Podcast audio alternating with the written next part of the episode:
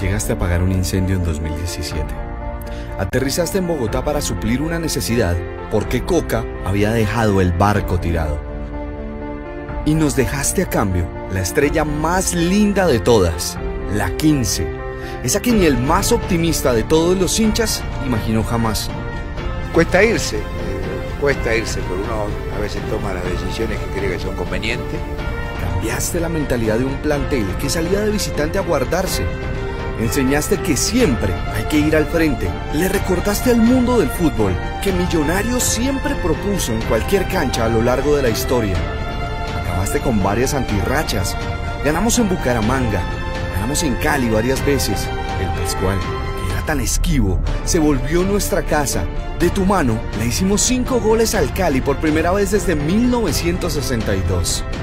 Sacamos a Equidad y al América para gritar campeón en la cara del rival de toda la vida, en un estadio rojo que siempre ha sido y será azul.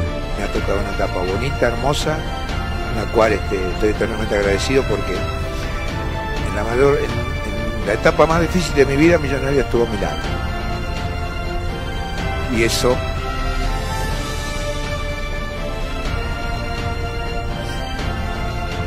no tiene precio. Tu enfermedad se volvió nuestra. Entre todos acabamos con esa bacteria maldita. En la mitad, con el título de la Superliga, el torneo más subvalorado de todos, pero ganado frente al rival que todos queríamos. Otra vez en sus narices, el 7 de febrero, para muchos, fue más hermoso que el 17 de diciembre. Para Millonario lo mejor, la vida sigue, la pelota es redonda, gracias a Dios. Un día va para adelante, otro día va para atrás. He pasado por, por muchas situaciones.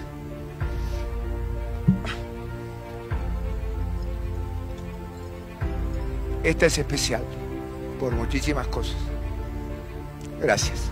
Quienes están en Pasto, Tumaco, Ipiales, Montería, Cincelejo y sus lugares cercanos jamás olvidarán la felicidad que les diste. Ganaron por primera vez. Miguel, llegaste a apagar un incendio.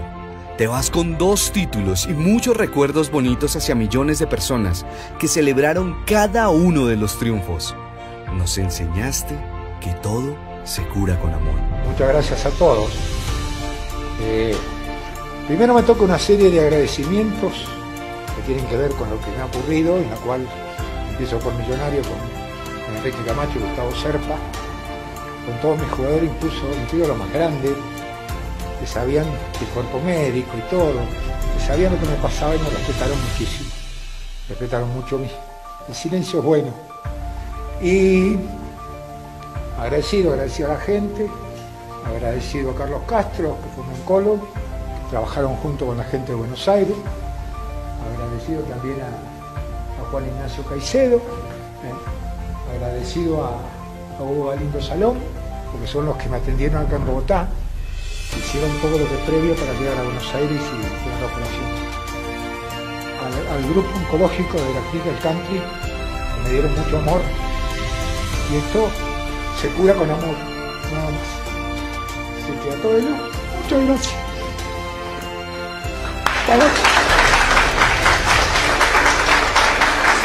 Y curaste muchos de nuestros males deportivos. Esta es y será para siempre tu casa, hoy y por siempre. Gracias, Miguel.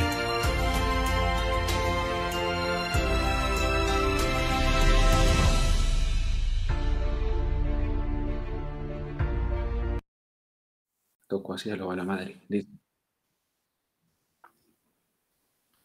Hey, hola, hola, hola, hola, ¿qué tal? Buenas noches. Hoy es eh, un día muy especial, una fecha supremamente especial desde todos los puntos de vista, desde el punto de vista deportivo para Millonarios, por el cumpleaños eh, número 62 de Miguel Ángel Russo, porque se conmemora un año más del Bogotazo, porque estamos todos vivos, estamos todos bien, estamos todos con salud y estamos todos acá dándole la bienvenida a este Mundo Millos Live número 28, Luis Gabriel Jiménez El Mechu, Leandro Melu eh, y el gran eh, artífice de que todo esto pueda salir al aire, cada uno desde su casa, eh, Nicolás Molano, el mago de las telecomunicaciones, como le puso por ahí el Pini. Y yo soy Eduardo Zabalaga Escobar, les damos la bienvenida. Estamos muy contentos de poder conectarnos con ustedes hoy, un jueves santo. Eh, así que bueno, vamos a hacer un programa bastante divertido para que nos entretengamos un poco, un poco porque yo creo que también eh, a más de uno se le puede estar soltando ya un tornillo, ¿no? A mí, y pues, a veces, a veces se me intenta volar un poquito la cosa. Y eso que yo soy muy cosumboso, a mí me gusta estar mucho en mi casa, pero hay, hay momentos en los que a veces siento que, que ya no puedo más, pero bueno, para eso están esos espacios. Mechu, ¿qué hubo? ¿Qué más? Edu, pero usted saca el perro. Usted, Sí. usted sale más a la calle. Tengo este comodín, es verdad, sí. Sí, sí. Bueno, Leandro sale más que usted, pues para que, si se quiere sentir un poco más. Pero pues más que Mi esposa sale más que yo, ella sale a trabajar una vez a la semana, le toca ir a la empresa, sale por lo menos a, a- a algo. Y además, yo me gustaría ser ella, ¿sabe? Para poder salir, ver las ciudades ocupadas, sentirme como en esos en esas películas típicas como del apocalipsis, esas vainas donde la ciudad es ocupada, todo, me encantaría poder estar afuera. güey. Sí, sí, sí. Bueno, buenas noches. eh, gracias a todos por estar como siempre. Hay muchos comentarios ya. El video, este video lo hicimos con los colegas de Saque de Meta en 2018 y no va a perder la vigencia nunca. Nunca, nunca, nunca. Lo ponemos hoy y lo ponemos en un año y va a tener el, mismo eh, significado sentimental para todos los hinchas, no lo dudo. Muchas personas ya están diciendo que están llorando, que, volvieron a sentir que les tocaron las fibras y es normal porque eh, lo que hizo Miguel Ángel Russo acá fue, fue bastante importante. Hoy en su cumpleaños, pues nada como homenajearlo de, de, la mejor manera, ¿no? Igual, pues pueden entrar a nuestras redes para ver el video de, de él mandándole un mensaje a la gente de gracias y de quédense en la casa, porque ahorita, antes de empezar, estábamos hablando eh, internamente nosotros y la situación no está bien y no parece va a estar bien, en, en, en, al menos en el corto plazo. Y quisiera hacer una pregunta eh, para saludar a Leo, a Nico, ya viene Juanse, ya viene Hugo con otro invitado. Enrique Camacho dijo, no, nosotros solamente vamos a jugar si hay riesgo de no contagio, pero el riesgo de no contagio en un deporte de contacto donde se, cambian fluidos es 200%. Entonces, ¿qué va a pasar? Buenas noches. ¿Qué tal? Buenas noches, ¿cómo les va a todos? Eh, para contestarle de pronto esa pregunta, el riesgo no es solamente el contacto y el contagio, sino que los jugadores como tal pues van a encontrarse un nuevo mundo cuando, cuando salgan de sus casas y después del entrenamiento. Una cosa muy diferente es entrenar en la casa con tiras elásticas y otra cosa muy diferente es el deporte de alta competencia en un campo abierto. Eh, segundo que me gustaría decirles, eh, hoy Mundo Millos eh, informó el, el, fallecimiento de John Jairo Tobar Contreras, hincha embajador de la barra del Búfalo. Este programa se lo queremos dedicar a él, a toda su familia y por supuesto a, los amigos de la, de la barra del Búfalo. Eh, respecto del video de Miguel Ángel Russo, es casi que imposible no emocionarse, eh, no solamente viéndolo, leyéndolo y escuchándolo. Eh, creo que Russo, si quieren, abrimos el debate o no, era un equipo que no jugaba bonito, vistoso, pero un tipo que tiene mucha chapa, de muy buen técnico, eh, pudo sacar petróleo y pudo eh, hacernos campeones en la parada más brava que tuvo Millonarios en su historia por liga. Así que bueno, pues yo creo que eso para, para empezar. Y no sé si se acuerdan ustedes la semana pasada que yo les dije que la liga inglesa, que siempre es eh, bastante mm, ejemplar en muchas cosas, la liga como tal, la Premier es muy buena, pero resulta que el Liverpool y Tottenham, los dos equipos que jugaron la final de Champions, fueron tan cararrotas y rostrudos que le pidieron eh, ayudas al gobierno para pagar los salarios de los empleados del club. No hay derecho a ser tan descarados en la vida. Uy, hablando de eso, ahí están las declaraciones de Martán, donde Uy, también dice... Vamos a hablar de eso. Pero claro, pero bueno, vamos por partes si quiere, eh, Edu, sigamos. Exacto, sigamos con Russo. Yo tengo aquí unos números, pero, pero más que los números, bueno, si le pregunto a Leandro, Leandro me va a decir Sao Paulo, eh, mayo 2018, Corinti, Arena Corinthians, eh, César Carrillo. Y me va a hablar del postpartido en el Camerino, en donde él tuvo la posibilidad de cubrir con otro medio ese día, ¿no? Sí, señora, así fue. Eh, Edu, sí. si a usted le pregunto yo el momento más sentimental, espéreme, Leo ya me complementa. Si yo le no, pregunto, ¿cuál es el momento sentimental más fuerte de la era rusa? ¿Usted qué me dice? Sabe que em, uno puede caer ahí en lugares comunes, ¿no?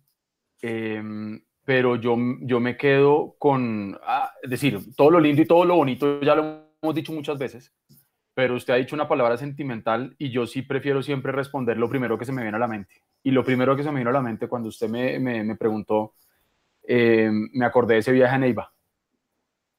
En el Jaguar. Sí, y, y me acordé de, de, esa desazón y de ese dolor que estábamos sintiendo todos y de verlo a él tan jodido también. Eh, pues eh, emocionalmente hablando, ¿no? Eh, y también vimos también unos jugadores que estaban cagados de la risa. Entonces, fue lo primero que se me vino a la cabeza cuando usted me preguntó eso. O sea, ya todos conocemos lo del 17 de diciembre, conocemos lo del 7 de febrero, sabemos lo importante y lo grande que, que fue para nosotros. Yo coincido con lo que usted ponía hoy en su Twitter, Mechu. Eh, yo creo que nos equivocamos habiendo, habiendo dejado ir a un tipo del talante y de la grandeza de Miguel Ángel Russo. Eh, como siempre, ¿no? Dicen no, que la pelota es redonda, que da, que ti, que, que pero yo no sé si él vaya a volver algún día a Millonarios.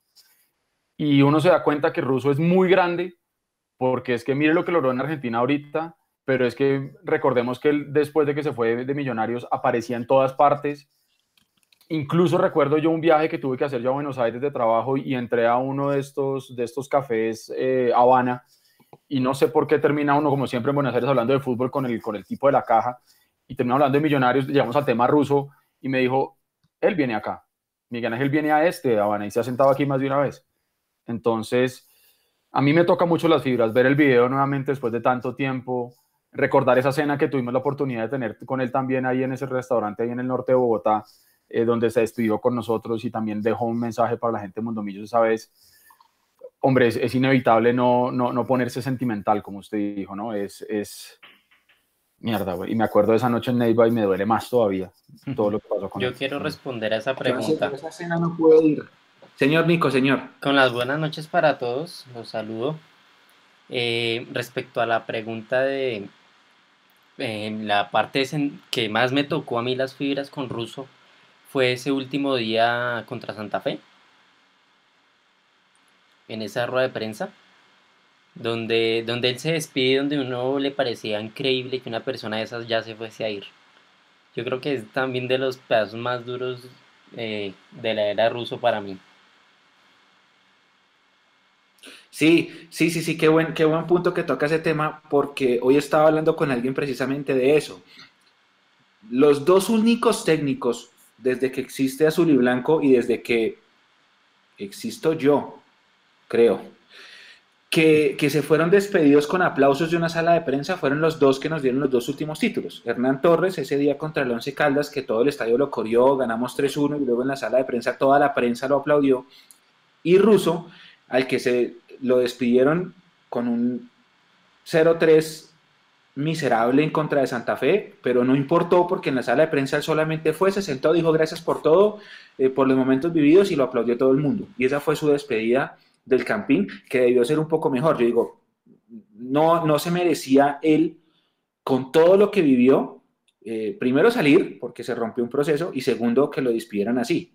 Entonces, cuando yo puse ese trino que menciona Edu, alguien me dijo, me respondió diciendo como, eh, es que no ganamos nada de local y eso es indefendible. A lo que uno dice, sí, está bien.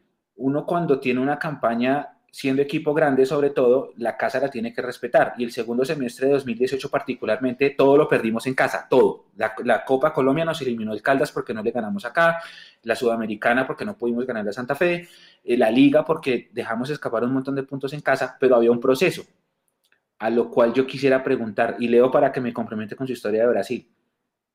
¿Qué era ese proceso? ¿Era el proceso o la campaña puntual del segundo semestre de 2012 que como local nos fue muy mal? Se la, se la voy a contestar de dos formas. Yo, yo hice una columna también celebrando el cumpleaños de Russo hace dos años que se llama El Caballero de la Adversidad. Y yo escribía lo siguiente, luego también con mi señora compramos un pasaje a San Pablo al último partido de fase de grupos de Copa. Gracias a ti, Miguel Ángel, conocí que se sentía ganar en el extranjero en el Arena Corinthians. Y aunque no alcanzó para seguir en Libertadores, llegamos a Sudamericana. Me dijiste en zona mixta y fuera de no, me dan tres refuerzos más y salimos campeones de esa copa. Ante Santa Fe, equipo del que fuiste verdugo, nos quedamos fuera. Esa noche lloré tanto en la tribuna que me cercioré de salir último del estadio. Esa noche entendí que el proceso se cortaría tarde o temprano. Son, son dos cosas. Uno, el, yo, yo ahorita lo decía, uno, el juego de millonarios con Miguel Ángel Russo no fue vistoso, no fue precioso, no fue un ballet, y tal vez en ese segundo semestre la cosa se rompió, por lo menos acá en Bogotá, porque todas las eliminaciones, no solamente de Copa y de Sudamericana, sino también de, de no llegar como tal a, a, eso era playoff o cuadrangulares, no me acuerdo, eh, fueron de local. Entonces, eh, en lo que era un Fortín, lastimosamente no lo pudo volver a hacer. Y creo que si es como por recuerdos dolorosos con, con, con don Miguel Ángel, yo creo que no viví lo de Neiva, pero el día del clásico con Santa Fe, el partido de Sudamericana, ese día me marcó mucho más que incluso el clásico de la, de la última fecha del todos contra todos que sale goleado a Millonarios, pero coreado ruso. Eso es una cosa que le debo aplaudir al hincha de Millonarios. No, esa vaina es romanticismo. Y, exacto, fue completamente coherente Millonarios. Eh, yo, yo por lo menos yo recuerdo en, en mi historia corta como hincha, tengo presentes el, el, recuerdo del estadio aplaudiendo a Elkin Soto, que me pareció uno de los detalles más lindos y de fina coquetería que ha tenido el hincha Millonarios con un jugador que jamás pisó y que jamás, que jamás pisó, no, que jamás portó la camiseta de Millonarios y el día de, del 3-0 contra Santa Fe por, por liga que salimos goleados por Santa Fe. Esa fue la muestra de que la gente entendió cuál era el técnico que querían y como lo escribimos hoy en Instagram pensando en, en ruso. Nosotros éramos felices, Mechu, Eduardo y Nico, y nosotros no lo sabíamos. Sí, lástima, hombre, porque eh, yo decía que el gran error en los últimos cinco años fue ese. Si me preguntan cuál fue el segundo, lo voy a decir. El segundo fue contratar a Julián Mejía. Pero eso es una nimiedad comparado pues, con lo que fue sí. ruso acá. María Paula Rodríguez dice, señor, señor, señor.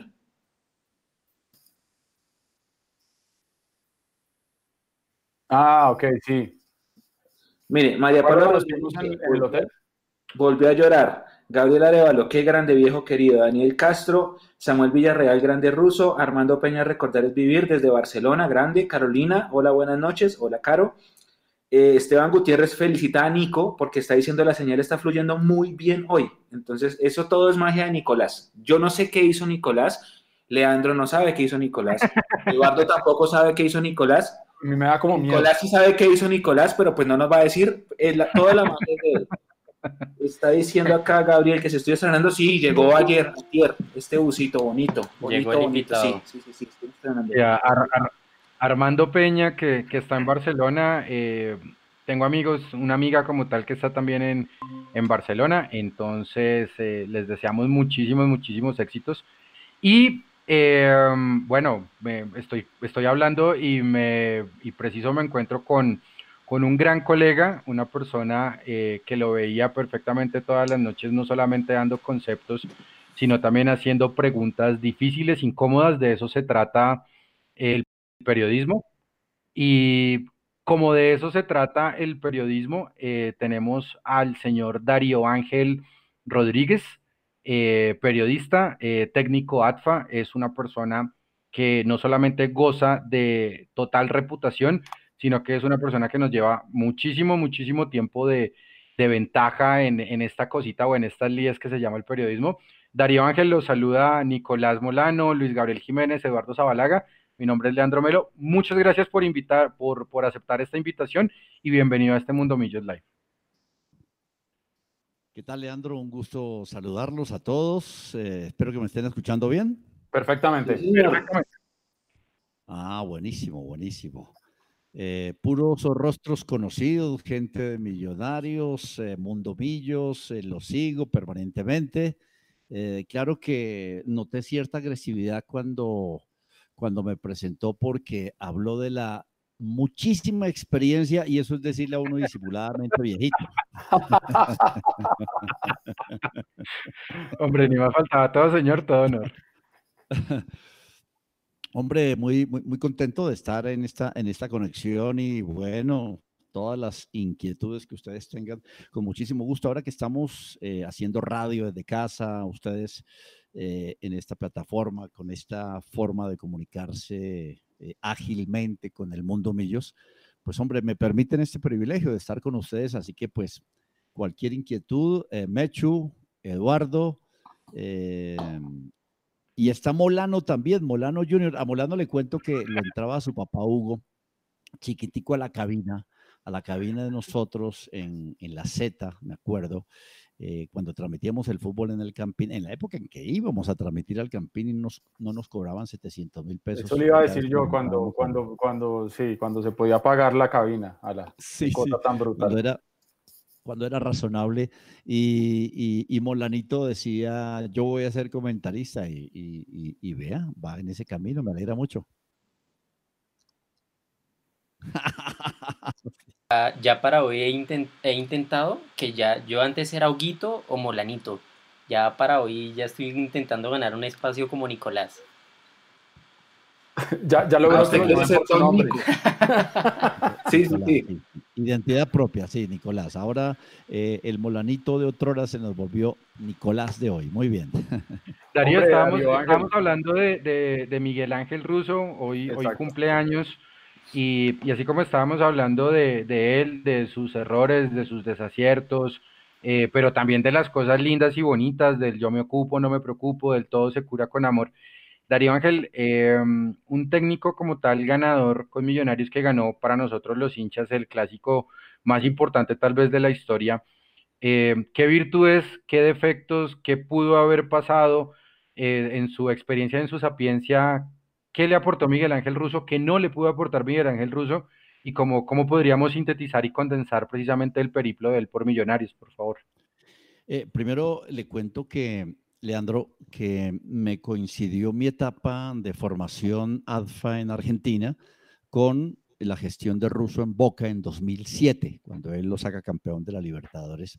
Entonces iba periódicamente a, la Boca eh, a ver los entrenamientos. Primero, pues de algo yo tenía que vivir en, Argentina, entonces monté una transmisión por una emisora llamada Radio Décadas, transmití un partido de River y uno de Boca, pero durante la semana, en mi formación como, como entrenador, iba a ver trabajos de eh, River con el Cholo Simeone e iba a ver a Miguel Ángel Russo, que si mal no recuerdo sucedió a Carlos Isquia en ese momento en Boca. Y, puedo decirle que los trabajos de Miguel Ángel Russo, por eso me parece muy, muy injusto cuando le dicen que solamente es un motivador, que solamente es un gran eh, líder y que tiene un discurso muy elemental. Yo creo que él entrena muy bien, él dirige muy bien, sí tiene una gran ascendencia, porque es un, un tipo muy paternal, muy cercano a los futbolistas. En ese momento le tocó manejar la gran diferencia entre Riquelme y Palermo, por ejemplo, en Boca, y pudo llevar más o menos esa situación.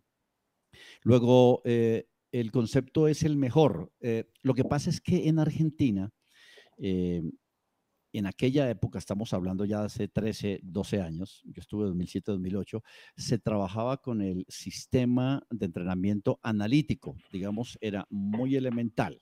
Eh, superficies de contacto, gestos técnicos, acciones muy, eh, no digamos primarias, pero sí muy del fútbol argentino, el manejo de la pelota quieta, el tiro libre, pero cuidando siempre hasta el más mínimo detalle. Quizá Russo en ese momento no había entrado todavía en lo que hoy está en boga, que es la periodización táctica, que es un sistema de entrenamiento que nos vino de Portugal con Víctor Frade. Pero para no entrar en, en tantos eh, detalles, simplemente le contesto que, a Russo le vi un método pragmático, eh, un hombre ascendente y un hombre muy claro en tres cosas. Primero, en la planificación del juego. Segundo, en la reforma, digamos, de cara a un segundo tiempo. Lo vi ganar partidos cuando Boca lo estaba perdiendo. Y tercero, en la estrategia. Muy claro, eh, no solamente en la planificación, sino a la hora de eh, incorporar las variantes, es decir, los cambios de, de ruso siempre estaban bien inspirados, puede que repetidos, pero siempre muy bien inspirados. Eso que le vi allá, después se lo vi acá en 2017 con, con Millonarios, un hombre que claro, él, él como buen argentino, un poquito misterioso, un poco celoso, en, que no le vean sus entrenamientos, pero se notaba a leguas que sin tener la mejor nómina, él hizo de aquel Millonarios 2017 un equipo muy funcional. Por eso el respeto y el saludo para Miguel Ángel Russo hoy en sus 64 años, aparte un ganador eh, de vida, un hombre que le ganó al cáncer, que le ganó la enfermedad y que miren ustedes, tomó a boca después de, la era de Alfaro y, lo sacó campeón del fútbol argentino. O sea que las charreteras de, de Russo están bien puestas y todos los honores para él. Darío Ángel, Darío, muchas estábamos, Hablando, estábamos hablando antes de, que usted entrara y, qué pena me la atravesó. No, no, tranquilo, tranquilo.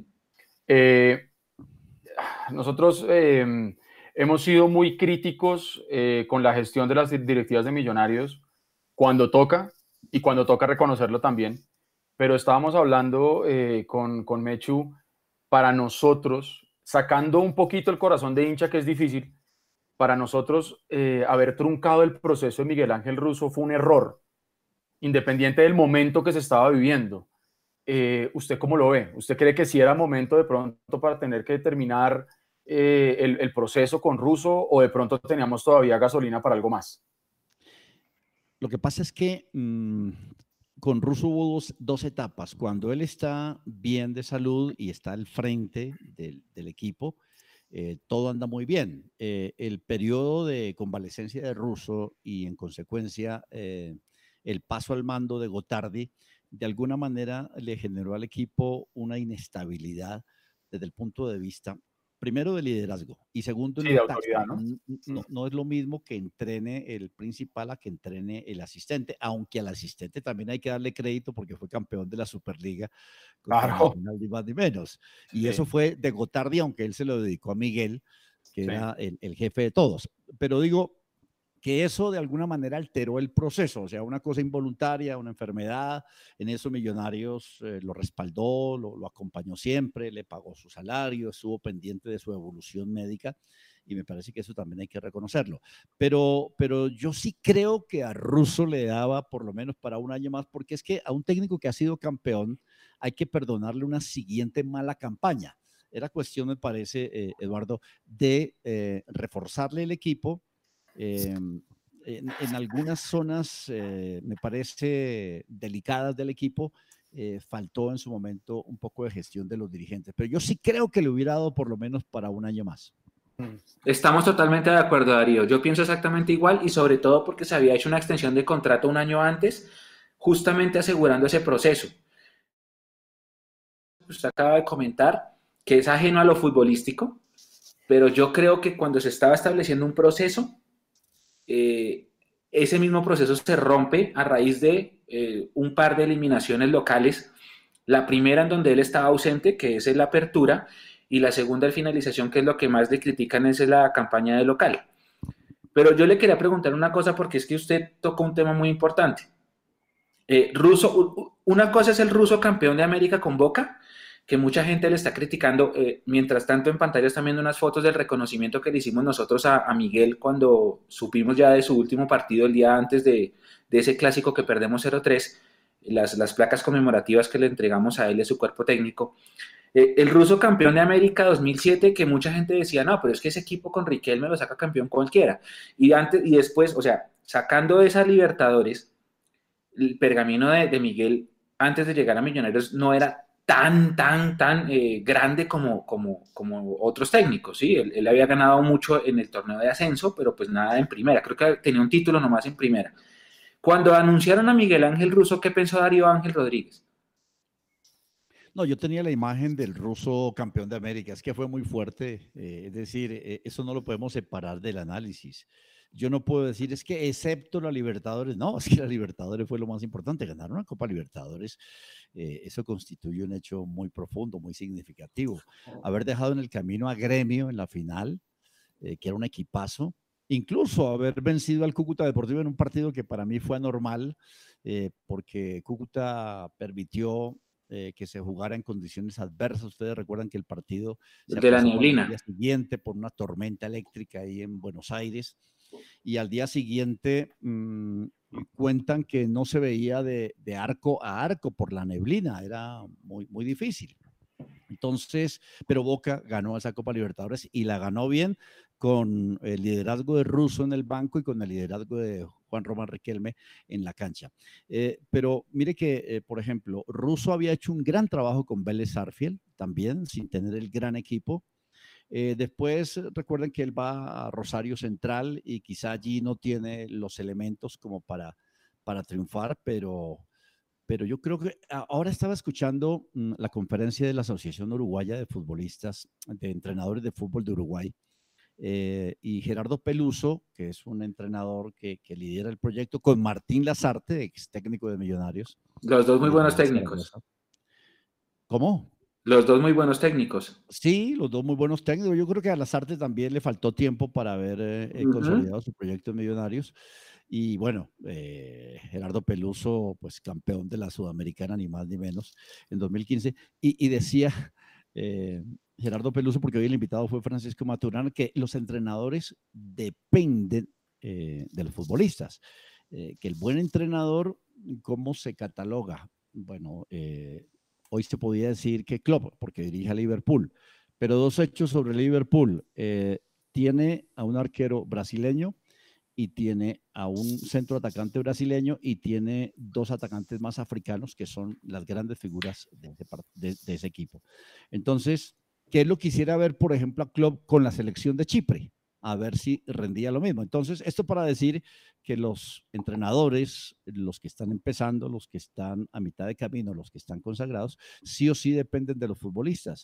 Y yo creo que Russo en ese sentido no, no es la excepción. Pero, pero la campaña de Russo eh, en otras latitudes eh, también hay que verla y hay que respetarla. A mí me parece que en el último tiempo eh, él eligió mal. Por ejemplo, irse a un cerro porteño donde no, no tenía, me parece, las condiciones. Y en el mismo Alianza Lima, eh, fueron dos experiencias no, no tan gratas, pero ¿qué entrenador no pierde después de haber ganado? Y, y, y Russo no es la excepción.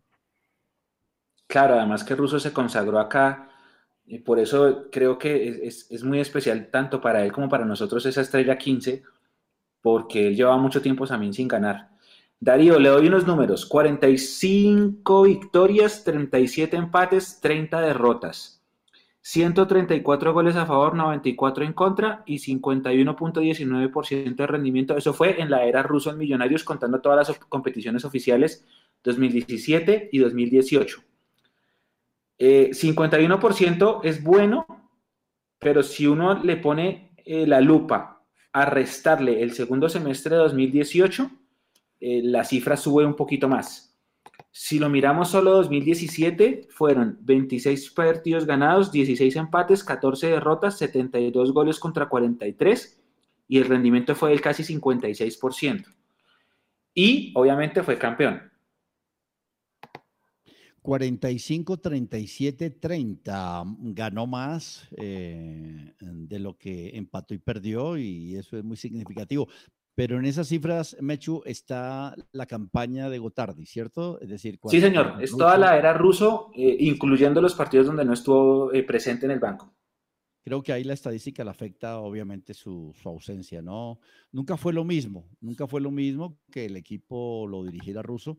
Mire, eh, para los que dicen que, que, lo de ruso no es táctico, que, que, es solamente motivacional, yo creo que el equipo se vino a menos cuando, cuando él estuvo en su incapacidad médica, eh, no se veía al mismo Millonarios. Y una cosa que a mí me pareció eh, determinante en la baja futbolística y es que hubo futbolistas que eh, hacían lo que querían. Eh, no digo que Gotardi no mereciera respeto, pero es que como la imagen de Russo era tan fuerte, puede que sí a, a, Gotardi en ese sentido se le haya ido un poquito el equipo de las manos. Pero él marcó historia eh, lo decía Leandro al comienzo que ganó el clásico más importante de la historia de Millonarios, un clásico para ganar un título y para silenciar un campín rojo aquel 17 de diciembre del 2017. Ese, ese, y, mire, y mire que en la serie, yo no sé si ustedes están de acuerdo,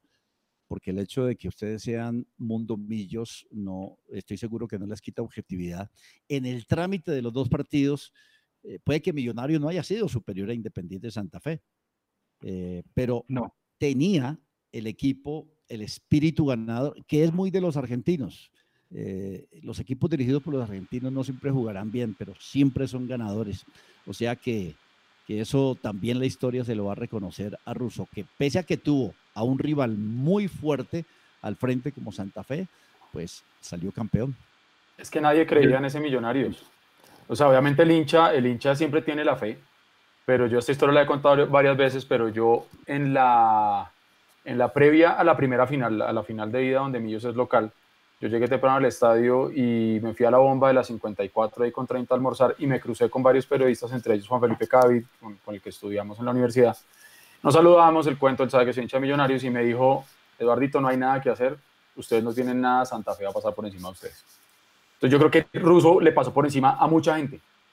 O sea, cayó muchas bocas. Eh, yo creo que cuando, incluso cuando se acaba la primera final ganando 1-0, todavía había gente que decía que no se iba a poder. Eduardo, y hay, una, frase que yo recuerdo perfectamente también de esa, de esa rueda de prensa del Millonarios campeón, y Russo lo dijo, este equipo le ganó a todos ustedes, y señaló. Eh, tal cual, sí señor. hay, unos, hay, unos, hitos, hay unos hitos muy importantes. Siga, siga, Darío. Eduardo, no, no, no, eh, muy, de acuerdo en eso. Millonarios llegó como el equipo, eh, entre comillas, débil, si uno mira el favoritismo.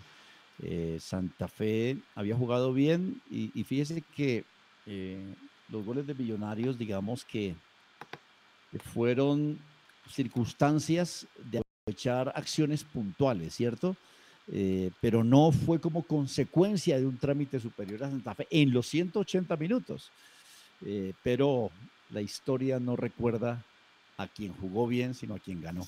Y si no, pregúntenle ustedes a Holanda, en el 74 contra Alemania o en el 78 contra Argentina. Fue el equipo sensación, pero se quedó con las manos vacías. Cierto es, cierto es. Mire, hay unos, hay unos hitos que nos, que nos dejó la, el paso de ruso que los iremos tirando ahí a medida que vayamos conversando para que sea bien rica la, la charla. Em, con Russo Millonarios logró el primer triunfo de la historia en Brasil por Copa Libertadores el 1-0 frente a Corinthians, donde Leandro pudo estar, el 24 de mayo del 18. Y también logró la primera victoria en Montería de la historia, el 15 de septiembre del 2018, 2-1 contra Jaguares. ¿Se acordarán más de la victoria contra Corinthians? De eso sí puedo estar seguro. Ah, sí, eso, eso, fue, yo creo que ahorita en, en, Instagram en, en, la mañana temprano, pues, pues puse la, la foto, pues mi señora pues estaba también ese día en, zona mixta y demás. Eh, es un estadio muy grande, son, yo no creo que eso sea un estadio, eso parece un búnker. Porque, sí, claro, la Arena Corinthians está construido 12 pisos hacia arriba y tiene dos subterráneos. Entonces, eh, la tribuna de prensa quedaba en el piso 12. Y, gracias a la, a la gestión de, Rafael Puentes, de, de, otro amigo también colega de Colmundo, él nos dijo, mire, acá hay dos boletas para, para entrar por el, para entrar a verlo en la tribuna. Yo sí algo tenía completamente claro, yo soy periodista, amo millonarios, pero me parecería completamente aburridísimo ver un partido en un piso 12, así que di la vuelta, que eso es el equivalente a darle cuatro vueltas al campín eh, para llegar de occidental hacia, hacia norte, que era donde nosotros estábamos, y pudimos entrar, vimos el partido, luego volvimos a salir, no estuvimos en la rueda de prensa en vivo, sino ya en zona mixta. Y, creo que los muchachos, si yo me acuerdo de ese día, creo que los muchachos, los, los, jugadores de Millonarios salieron como, como tranquilos, como bien, ganamos un partido, pero no salieron eufóricos. Eh, Miguel Ángel no salió eufórico ante la cámara, pero, pero de récord hoy lo puedo decir, como ya lo cité también hace dos años, él me dijo, si a mí me dan tres refuerzos, salimos campeones. ¿De qué? De Sudamericana, porque ese fue el premio por haber ganar, ganar ese partido. Y pues bueno, pues ya vino la historia. Ahora, históricamente a Millonarios no le ha ido bien en los sorteos de copas internacionales. Y en ese sorteo de Sudamericana, Millonarios sale en la balota 1. No me recuerdo eso, Leandro. Porque es así, no, me, me, toca, me toca, me toca. Me toca tomar 10 galones de esto. y Millonarios sale en la balota 1. Y cuando sale la balota 1, pues obviamente yo ya estaba viendo el sorteo acá en, Bogotá y apenas yo me cogí la cabeza y dije, camino expedito, por favor, Dios mío, para que lleguemos a la final de Sudamericana, porque era enfrentarse con dos colombianos y solamente le tocaba hacer un viaje. Era, era terrible, era terrible. Y, el primero fue Santa Fe, así que, pues bueno, fuimos, eh, fue Verdugo de Santa Fe y Santa Fe, pues a la final fue Verdugo Millonarios en un segundo semestre completamente desastroso.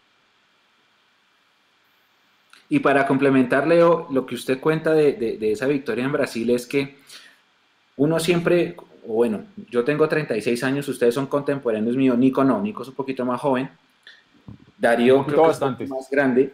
Yo sumo los nosotros, nosotros vamos, vamos creciendo, vamos creciendo viendo partidos, pero leyendo la historia. Entonces vamos viendo cómo eh, de un momento a otro, porque nuestra generación fue la que tuvo que ver al Millonarios décimo, doceavo, dieciséisavo, que peleó descenso, eh, que después ganó títulos después de muchos años, etcétera, y tocaba leer la historia. Entonces uno leía en la historia y uno decía, ah, Millonarios fue el primer equipo que ganó en Argentina, le ganó a Quilmes en el 79. Ah, bacano, chévere. Eh, ¿A quién más le hemos ganado? Eh, historia contra Brasil, goleadas en contra, derrotas, goleadas en contra, derrotas. Y de repente está uno en Brasil y mágicamente pasa eso contra un equipo que es en Brasil o bueno, en, el estado de Sao Paulo, un gigante en serio, en hinchada, en infraestructura, en todo, como que uno no lo puede creer. Uno se frota los ojos y uno dice, no puede ser. O sea, eh, sí, lo que mi papá me contaba que él vivió en el 79, lo estoy viendo yo en el 2018 en Brasil. Entonces, sí, podrán decir que ya estábamos eliminados, que no sirvió, que no, que no clasificamos, pero el hecho nomás de romper una estadística que durante años, desde el 60 hasta el 2018, había sido negativa, eh, tiene un impacto tanto sentimental como histórico profundo para el hincha de Millonarios, para el, más viejo, para el, de la edad joven y para el niño. Pero yo voy a decir un poco, algo un poco cruel, eh, y es que eso a la larga en la historia de Millonarios serán solamente eh, premios de consolación.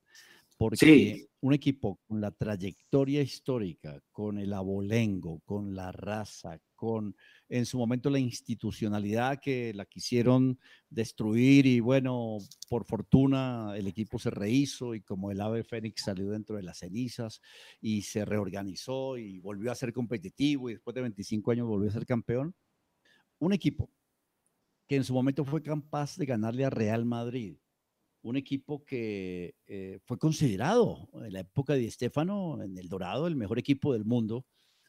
Un equipo con, con, ese, eh, con esa trayectoria a lo largo de los años, eh, no se puede conformar con la victoria en el 79 ante Quilmes o con la victoria en el Arena Corinthians. Millonarios en eso tiene una deuda por pagarle a su fanaticada y es una mejor actuación internacional. La Merconorte, en su momento, pues tampoco eh, debió ser devaluada. Yo creo que pues era un torneo oficial de Comebol y lo que quiera, pero Millonarios en Copa Libertadores tiene una asignatura pendiente, eh, incluso en Sudamericana, que es un torneo más joven.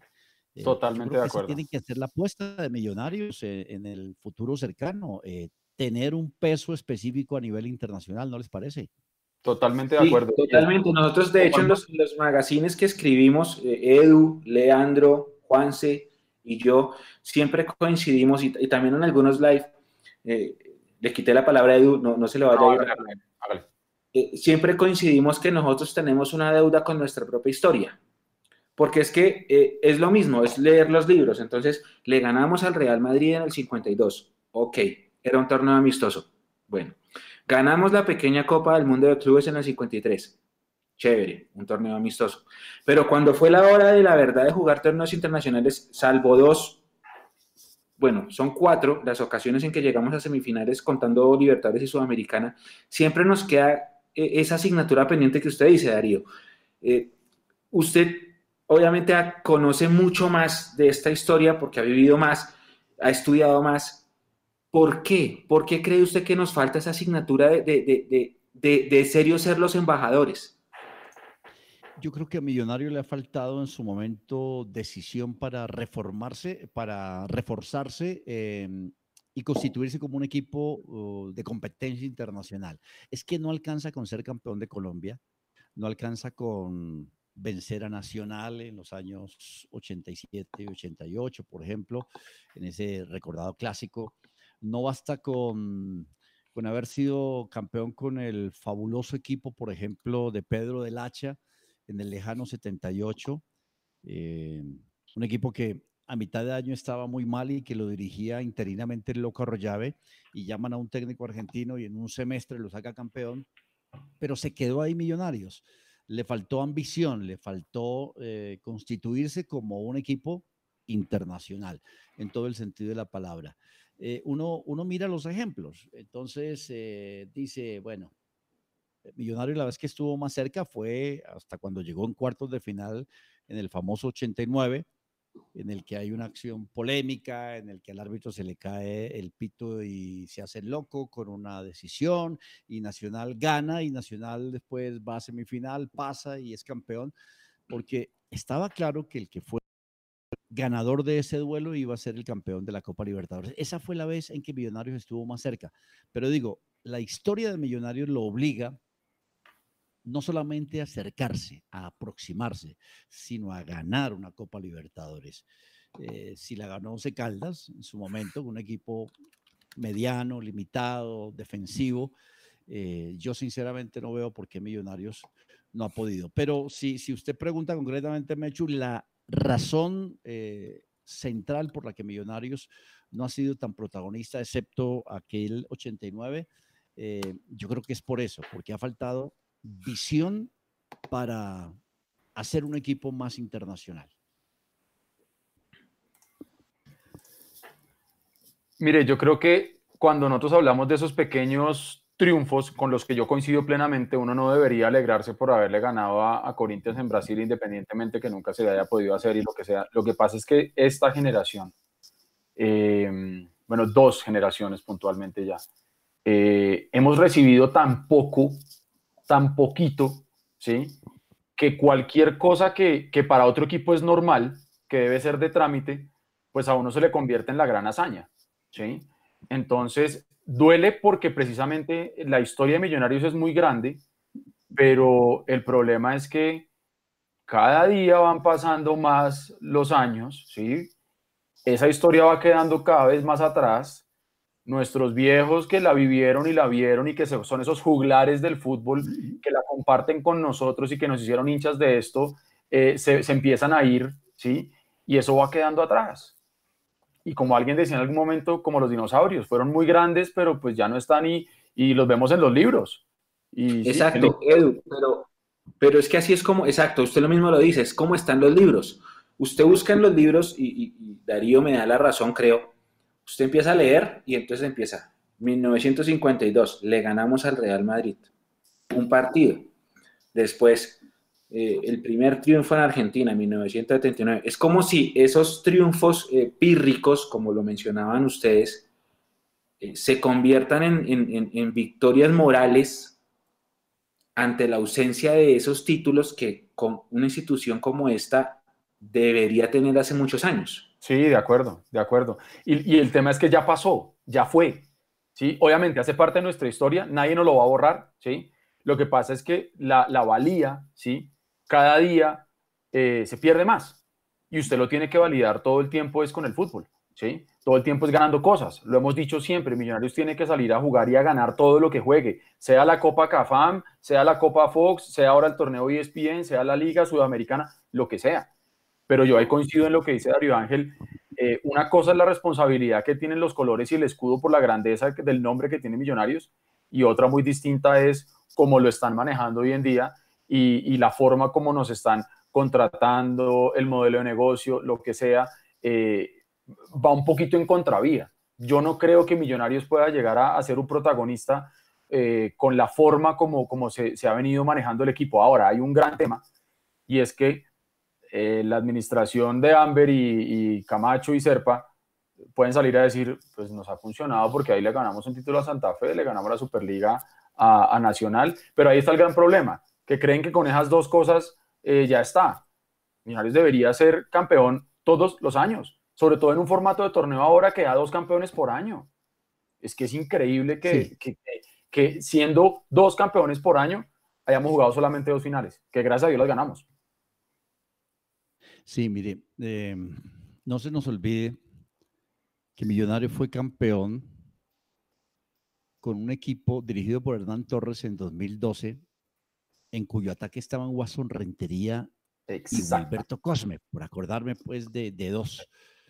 Eh, Millonarios fue campeón en 2017 con una nómina muy normal, eso sí, con un golazo de Henry Rojas, pero era un equipo también muy normal. Mm, yo creo que a ustedes se los han contado y lo han leído, obviamente. El equipo que estuvo más cerca fue aquel fabuloso del 88, en el que estaba el técnico de hoy, Alberto Gamero, como lateral derecho titular.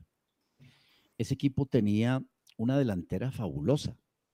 En la mitad marcaban Pimentel y Banemerac, pero después eran unas gacelas.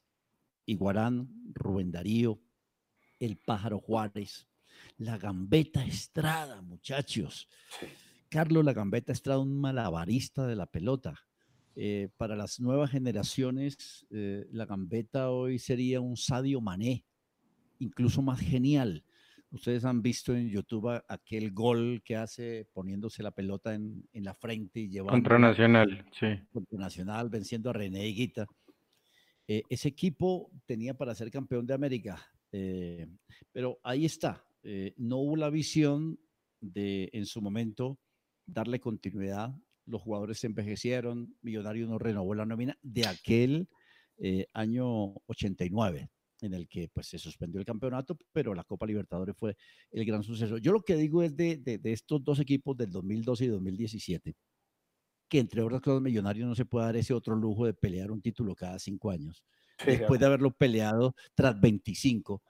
Eh, es que eh, e, ese equipo se debió reformar. Eh, me parece que se han conformado con poco los dirigentes y, esta administración de, de Amber Serpa Camacho, eh, digamos que ha sido eh, inversora en entrenadores de valía, pero no le han apuntado en la misma dirección a jugadores de inmensa categoría. Entonces, mientras Millonarios tenga un equipo muy normal, muy promedio del fútbol colombiano, pues sí, de pronto peleará otro título por esas circunstancias de, la medianía del fútbol colombiano. Pero si lo queremos de Millonarios como un equipo internacional, hay que pensar en invertir varios millones de dólares. Y varios, y varios, eh, Darío Ángel, son entendidos. Yo reviso como tal abuelo de pájaro el presupuesto de Flamengo, que es campeón, vigente campeón de América, 380 millones de dólares. El presupuesto de River son 160 y obviamente también le apuntan a las ventas.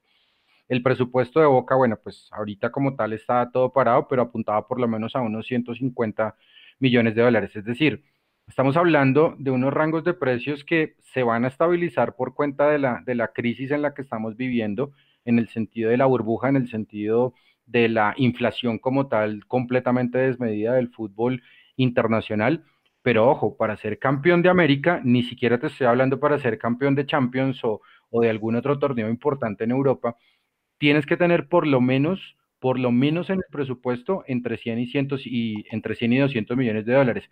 Ahora, hay otros ejemplos también para salir campeón de, de Sudamérica. Mire, por ejemplo, el ejemplo de Independiente del Valle. Independiente del Valle no es un club rico.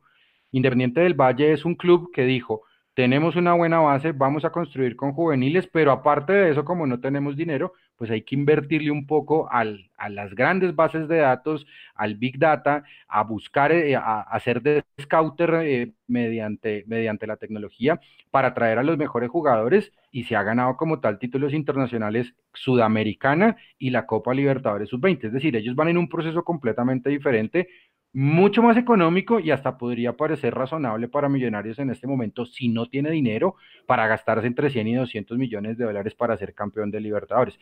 Hay armas, hay herramientas, sí, pero yo me quedo muchísimo con la palabra que usted acaba de decir, ambición. Si hay ambición, estoy completamente seguro que Millonarios busca por cualquier vía, por cualquier instante, por cualquier huequito, va a encontrar la fórmula. Hay muchas, o inviertes mucho o haces como tal una inversión en tecnología y buscas a los mejores jugadores que te puedan rendir en los próximos años. Toca mirar a Millonarios a ver a qué le quiera apostar. Sí, señor. ahorita Darío tocó el tema de la nómina de, Millonarios en la final del 2012 Hernán Torres. Vamos a empezar con la primera trivia.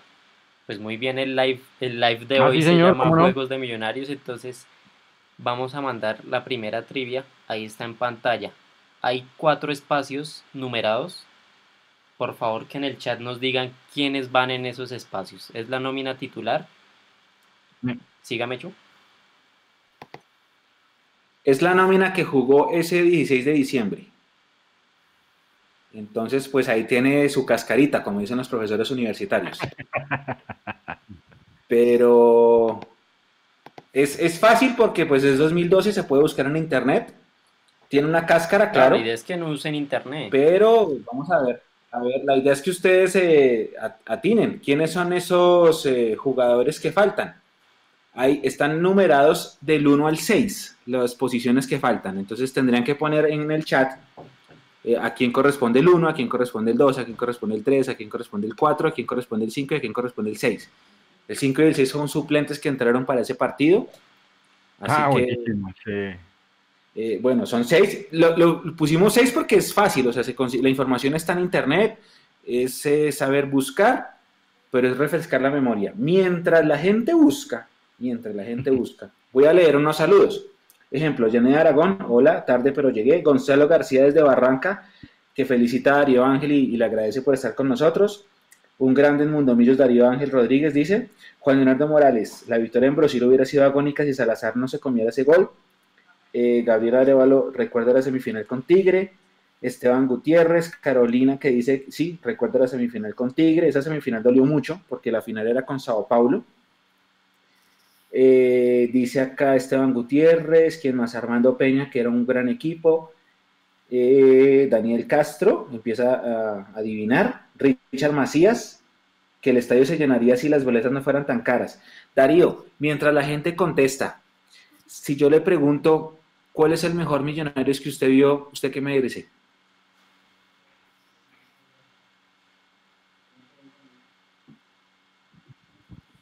¿Me pregunta?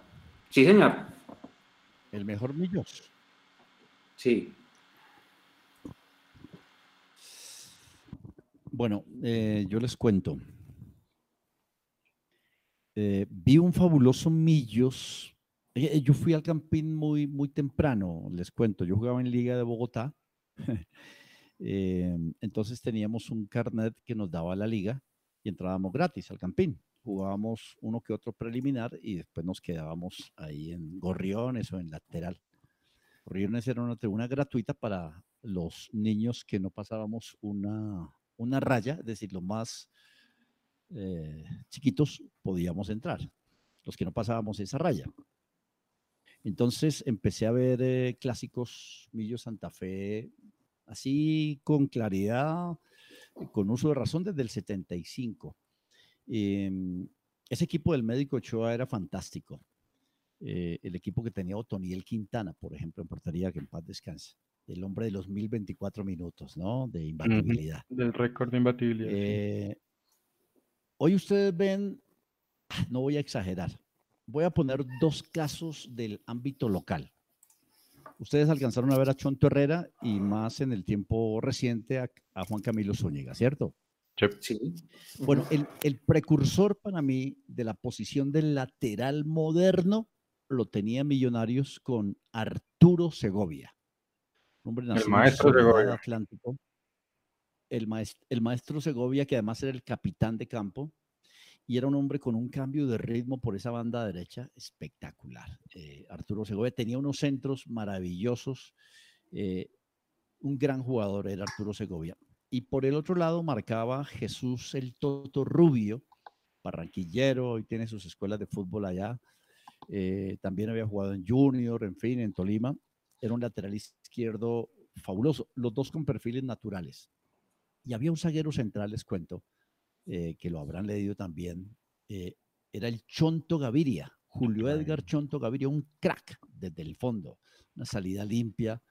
Eh, más o menos del estilo hoy, a ver, de un jugador bien, bien técnico en el fondo. Bueno, en su momento, Mario Yepes, siendo chonto, un derecho, tenía una salida muy, muy fluida. Estoy tratando de relacionarlo con un jugador de la actualidad que tenga esa, esa calidad técnica.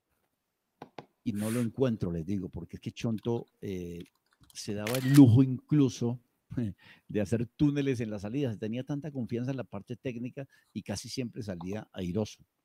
Eh, Millonarios trajo un argentino, villano, estaba Euclides Tizón González, que después se hizo brujo el hombre cuando se retiró del fútbol.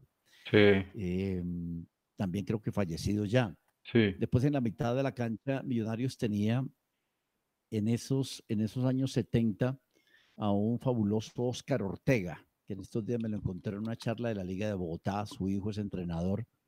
Eh, había un antioqueño, Carlos Pachamé Rendón, que les pegaba a todos, pero tenía buena técnica también. Millos tenía a Jorge Abraham, el turco amado. Yo vi, por ejemplo, el turco eh, era tan bueno que lo nacionalizó el Caimán Sánchez y lo llevó a la selección Colombia de aquellos años. Eh, había un jugador eh, lesionado, Alejandro Brand, del que la familia de millonarios que lo vio lo disfrutó y, los jóvenes como ustedes han escuchado hablar, era, era un crack. Hagan de cuenta un, un Andrés Iniesta con esa calidad, con ese panorama, volante creativo, eh, estupendo. Y Millonarios tenía el boom, eh, que era Bran Ortiz, y Morón. Willington por derecha y Morón, que era un velocista por izquierda. Willington, para mí, el mejor eh, delantero colombiano de la historia. Y, ya les digo, viendo fútbol desde los años 70. Para mí ese millonario, no sé, creo que me alargué mucho. Eh, lo pongo a ese equipo primero y después pongo segundo el que les contaba ahora que llegó a cuartos de final de la Sudamericana, con, con, esos fabulosos delanteros como Rubén Darío, eh, Iguarán, el Pájaro Juárez y la Gambeta Estrada. Me parece que han sido, eh, por lo menos de lo que yo vi, porque eso sí les aclaro, no alcancé a ver a Di Stefano y a Pedernero. antes, antes que Nico, antes que Nico de la, de la, de la respuesta como tal de la trivia que ya están eh, contestando muchísimo en, en, redes sociales y demás. Eh, Darío, hace unos dos o tres días le leí a Benjamín Cuello en Twitter que cuál es la diferencia entre los periodistas de hoy y los de antes. Entonces, pues precisamente lo, lo voy a conectar con lo que usted está diciendo del boom del maestro Segovia. Y Benjamín Cuello decía, mire, es que los locutores, los de antes éramos la Fania All Stars. Y los de ahora son Nicky Jam y Bad Bunny, pero con sin autotune. Es, es, un monstruo, Benjamín. Eh, yo, no, yo no soy de los que cree que todo tiempo pasado fue mejor. Eh, yo creo que hoy el mundo tiene muchas alternativas, la inteligencia del ser humano ha evolucionado. Eh, ustedes, por ejemplo, tienen muchos privilegios que no tuvimos en nuestra etapa de formación y es todas estas herramientas audiovisuales. Hoy uno está en Twitter y sabe lo que pasa en el mundo. Hoy podemos estar comunicados a través de esta aplicación, cada uno desde su casa. Eh, pero, pero además yo respeto muchísimo a las nuevas generaciones. Yo aprendo de ellos también, los escucho, los leo, porque yo creo que uno es un aprendiz constante en esto del fútbol. Así que, que, bueno, respeto mucho lo que dice mi gran amigo Benjamín Cuello, eh, pero, pero yo creo que de todas las generaciones uno puede, puede sacar realmente enseñanzas. Nico. Bueno, bueno, aquí va la respuesta. Ya está en pantalla. Entonces. A ver, vamos a ver cómo le verla, cómo fue. Román Torres, en la posición 1. Muy bien. qué grande Román, pasando la mala en Miami, pero bien. El número 2, Rafael Roballo. El número, ah, el número 3, Johnny Ramírez que se acaba de retirar del fútbol. Man sacó comunicado retirándose y dio gracias a, un montón de personas importantes. El número 4, Mayer Candelo. El número 5, Ganiza Ortiz. El mago. Y el número 6, Perlaza. Esos eran los seis espacios y por ahí estuve ya leyendo comentarios y, varios, varios, le dieron bien, algunos no en el orden, pero algunos sí le dieron al, a la nómina titular. Según la señal que tengo yo, el primero que le pegó fue Daniel Castro. Román Roballo. Nico es el originador, entonces no sé si es, si es eh, el mismo. Pero sí, eh, coincidió con los seis. Sí, Daniel Castro. También coincidió, pero no en el orden. Mauro Alejandro Gutiérrez también coincidió. Eh, y creo que Juan Felipe Avilés también le pegó. Andrés Murcia dijo Román, Johnny. Ah, no, este no. Juan Esteban Ortiz, Mayer Candelo, Omar Vázquez, no. No, este sí. claro, la cáscara era el medio campo porque eh, Hernán variaba mucho los tres. Era Johnny Ramírez, Roballo y Ganiza. Él los, los solía rotar.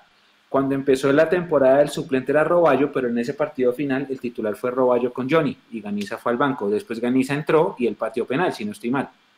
Esa era la cascarita que estaba en esa, en esa alineación. Bueno, y, aquí una rápida, una trivia rápida. Esta que la subimos hoy en la tarde, que ya varios la, la vieron. Esta está fácil para que nos digan quién es la persona oculta.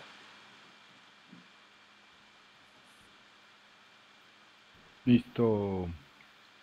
Oiga, le, puedo preguntar a Darío Ángel por, por Antena 2 y Nacho Martán, es que estoy que preguntar. Por favor, toquémoslo, mientras la gente contesta. Sí, porque ya, ya tenemos eso listo, también es nuestro siguiente tema y qué deleite. Eh, no, pues, pues obviamente aprovechando a, Darío Ángel y que está en Antena 2 y demás, eh, me da la impresión, Darío, que Nacho Martán habla mucho. Y muchas veces las personas que hablan mucho a veces tienden a decir poco. Yo, entiendo, yo entiendo, a ver, ¿quién es eh, Nacho Martán? Ignacio Martán es el presidente del Cortuluá y él eh, salió como tal a, contestarle hace poco, si no estoy mal, ayer o antes de ayer, a Gustavo Serpa, porque pues él estaba completamente eh, inconforme con que los clubes grandes que facturan más, que pagan más, tengan, o otros clubes más bien, como el Cortuluá, que son de la B, pero, pero tienen cosas de la A, es decir, prebendas de la A, eh, que facturan como si fueran de la A. Y Nacho Martán utilizó una, una, palabra que se llama refundar la patria, que es como refundar a la, a la DIMAYOR. Eh, hablaron de grupos de WhatsApp, de cómo fue la plata repartida, puso el ejemplo de Iván Ramiro Córdoba, hasta hablaron de Carlos Mario Zuluaga, presidente de Equidad, que era el que iban a montar en la presidencia de Mayor mucho antes de Jorge Enrique Vélez. Pero yo sí le quiero preguntar a, Darío, Darío, es necesario, más allá de refundar una liga, es necesario un golpe de Estado, del que sea, de, de, cualquier presidente. En el caso de que los que más invierten sean los que más ganan por conceptos de derechos de televisión, que sea repartido todo igual o como se siente, que esa es mi opinión de Ignacio Martán, o que él se siente como en una realeza donde siempre ha estado en el fútbol colombiano y los que tengan ideas innovadoras entonces no pueden entrar como un G6, por ponerle un ejemplo. Ni tanto que queme al santo, ni tampoco que no lo alumbre, me parece. Yo creo que eh, hay equipos taquilleros y equipos rating, y en ese sentido, Millonarios, América y Nacional están no unos, sino varios escalones por encima. Eso es innegable. Eh, pero por otro lado, también uno tiene que pensar en que para que existan los grandes, tienen que estar los chicos. Eh, yo votaría, si pudiera, por una solución intermedia. Eh, quizá Serpa pretende un 90-10, pero yo creo que un 70-30 estaría bien, cosa que los chicos tengan caja para que busquen mejores proyectos, pero que evidentemente los grandes, los que eh, facturan más, los que llaman más gente, los que tienen más rating, tengan eh, un trato especial, porque el nivel de gasto, el nivel de inversión de un equipo promedio de Colombia eh, no es lo mismo. los grandes tienen obligaciones, lo que hablábamos ahora, por ejemplo, de armar mejores nóminas, de ser más competitivos internacionalmente. Eh, yo sí creo que, que es inequitativo eh, cómo se distribuye eh, la utilidad de la televisión. Yo creo que los equipos que facturan más y que tienen más adeptos deberían tener alguna, alguna prerrogativa, un porcentaje superior de, de ingreso, no tengo la menor duda. Bueno. Y también de Nacho Martán o, de, lo que, de lo que él dice y demás, el sentimiento como tal de, muchísimos hinchas de Millonarios, y no solamente de Millonarios, sino de, de Nacional, de América, de Junior, y es como tal el juego de roles y el juego de intereses que también hay dentro de la I mayor. Eh, no es mentira, o por lo menos es un secreto, a, no es un secreto, perdón, a los cuatro vientos, sino es mentira, que ha fallado como tal el dinero de televisión internacional, a pesar de que ahorita no se esté transmitiendo ningún partido, excepto si usted vive en Bielorrusia, porque en Bielorrusia hay fútbol profesional. O en Nicaragua. Eh, y en Nicaragua, bueno, pues, es que el señor Ortega es un poco difícil, pero bueno. Y en este además. No, está escondido, sí. 26 días, la que está mandando es la señora. Bueno, pero eso es normal, ¿no? ¿En qué casa no manda la señora? en la de Mechu no. No manda la señora. En nuestro, en nuestro caso, en, la mía. caso no pasa eso. Nosotros mandamos, mandamos para el mercado. Exacto. Como, como, me dijo un amigo, yo, yo, ¿cómo es? Eh, dice, yo hago, ¿cómo? la última palabra. Se me olvidó la frase. No, yo hago en, mi, relación se hace todo lo que yo obedezco. Exactamente, en mi casa hago lo que me Pero, pero no, a lo que voy es, ese malestar de, eh, que han tenido con Jorge Enrique Vélez hasta el momento, que es el que hace que muchos equipos empiecen a saltar grandes, pequeños, medianos, los que sean, los que tienen o los que no tienen para, para pagar nóminas, los que suspenden contratos. ¿Cuál ha sido el mayor pecado de Jorge Enrique Vélez, Darío? Porque yo siento que él, como lo dijo Ignacio Martán en la entrevista en Antena 2, y es que él fue muy político. Y al ser muy político, pues eso precisamente no le ha funcionado. Tanto, dos ejemplos. Eh, si, el, si el gobierno quiere fútbol colombiano, yo le mando la factura. Pero después, unos varios días después, o tres doritos después, como decimos los chinos ahora, entonces dice, no, es que nosotros estamos necesitando una ayuda del gobierno, así el fútbol no sea importante. ¿Por qué ha fracasado tanto o por qué ha fallado tanto Jorge Enrique Vélez, Darío? Sí, yo creo que Jorge Enrique Vélez eh, es muy contradictorio en sus declaraciones y después tiene que rectificar. Eh, ustedes recuerdan que cuando eh, un periodista le puso el ejemplo chileno sobre coronavirus, ah, digo, sí. pero eso es en Chile. vaya Chile, se mostró desinformado, casi que indolente. Eh, decían las madres nuestras, muy repostero, ¿no? En su momento eh, con el periodista. Eso por un lado. Por otro, eh, él es de origen político. Jorge Enrique Vélez era director de Cambio Radical antes de llegar al cargo de la DIMAYOR. y no fue Cambio Radical de Germán Vargas Lleras el que ganó el gobierno. fue el, partido de, Iván Duque. No sé hasta qué punto, y en eso creo estar de acuerdo con Martán, en que esa falta como de afinidad, esa falta de diplomacia que haya podido tener eh, Vélez, le ha traído una especie de resistencia del gobierno al fútbol. Eh, porque salió por otro lado el ministro del deporte Ernesto Lucena a decir que, pues, que el fútbol no es prioridad en este país. Eh, con lo que estamos viviendo hay otras prioridades, la alimentación, la salud, el bienestar de la gente en sus casas y el fútbol está en una tercería y sí es un factor de, recreación, pero eso puede esperar. Eh, así que yo creo que, que Jorge Enrique Vélez eh, no ha hecho una buena gestión, porque además mintió en lo de la televisión internacional. Está clarísimo que él generó unas expectativas, eh, dijo que los recursos llegarían y nunca llegaron los recursos a los equipos. O sea que el negocio abortó para que el fútbol colombiano se vea en el exterior eh, me parece que él se hizo ilusiones con promesas y no con contratos reales. Fue en eso, eh, pues sí, demasiado iluso.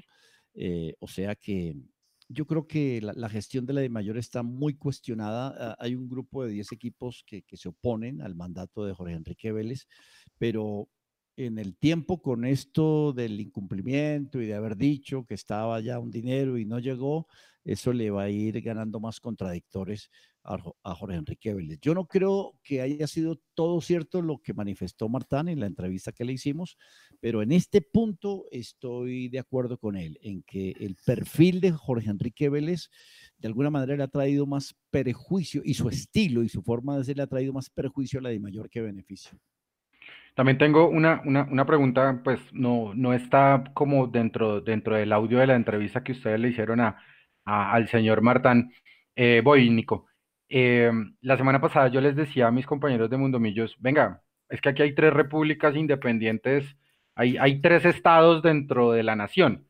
Está, por un lado, federación, por otro lado, hay mayor y por otro lado, hay fútbol. ¿No será más bien la hora con esta crisis y con esta coyuntura que solamente sea una entidad como lo exige la FIFA? Es decir, que sea solamente una la que dirija los destinos de la Federación del Fútbol Aficionado, empezando porque haya primera C, que esa también era otra propuesta que yo hacía, y que también esté el fútbol profesional. Mientras que esté Álvaro González en la presidencia de la fútbol, eso es imposible. Eso es jodido. Llevamos 40 años eh, escuchando lo mismo y promoviendo que haya una unidad, que sea solamente un ente como es AFA, eh, pero él se ha amarrado al poder, él ha tenido la habilidad política para sostenerse, es muy fuerte, su voz se escucha en el seno de la Federación Colombiana de Fútbol, es vicepresidente, y, yo creo que los presidentes de turno de mayor prefieren no pelear con Álvaro González, o sea que eh, seguiremos divididos entre Federación, Di Mayor, Di Fútbol. Eh, yo sí creo que lo de la primera C es una, una absoluta eh, falta de evolución, o sea, que el, el, equipo que está en la B sienta que está tranquilo y no va a caer a la C, es generar hasta mediocridad, ¿no? eso pasó muchos años en la A, que no había descenso a la B y entonces había equipos que les daba lo mismo quedar en el último puesto. El día en que haya descenso de la B a la C, yo creo que nuestro fútbol no solamente evolucionará, habrá mejores talentos, vendrán jugadores de fuerzas básicas, sino que tendremos eh, equipos más competitivos en la B.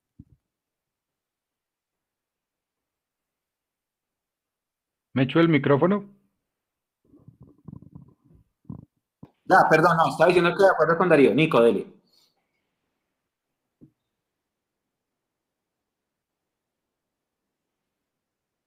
A ver, a ver, ¿cuál es? ¿Cuál es? Mayer, Andrés Candelo.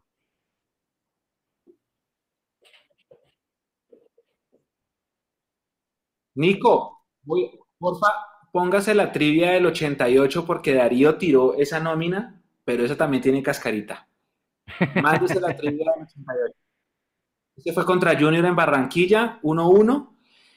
Eh, el partido que nos dio la estrella 13. Darío dio la nómina de la campaña, pero hay una cáscara. Así que ponga la trivia. Eh, la trivia pide que la gente diga cuáles son los cuatro jugadores del frente de ataque.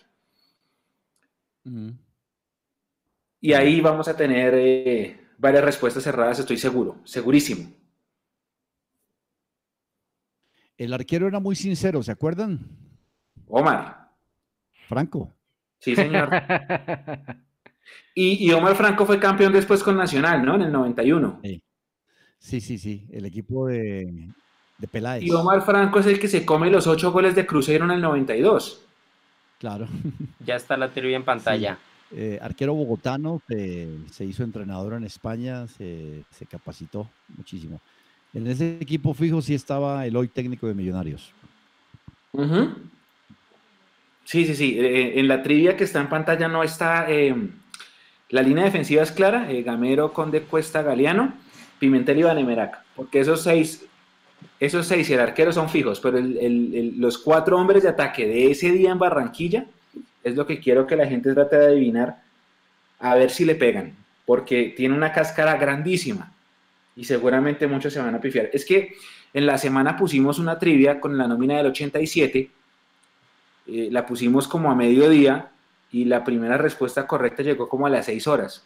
Entonces yo me quedé, me quedé muy sorprendido diciendo, pues no puede ser, o sea, no puede ser que, que, la gente se haya demorado tanto, bueno, solo acertó uno, pero que haya habido tanto error en una nómina que pareciera, todos tenemos clara que es la de la estrella 12, y no, la gente se equivocó mucho en esa nómina y, me, generó preocupación porque es como si estuviéramos descuidando nuestra historia.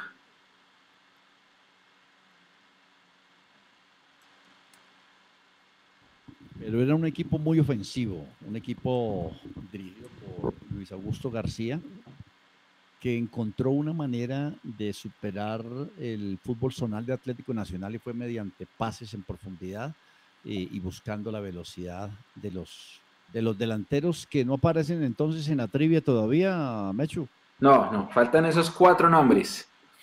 O sea, después de Pimentel Vanemeraca hay cuatro nombres que jugaron el partido de Barranquilla, el del 18 de diciembre.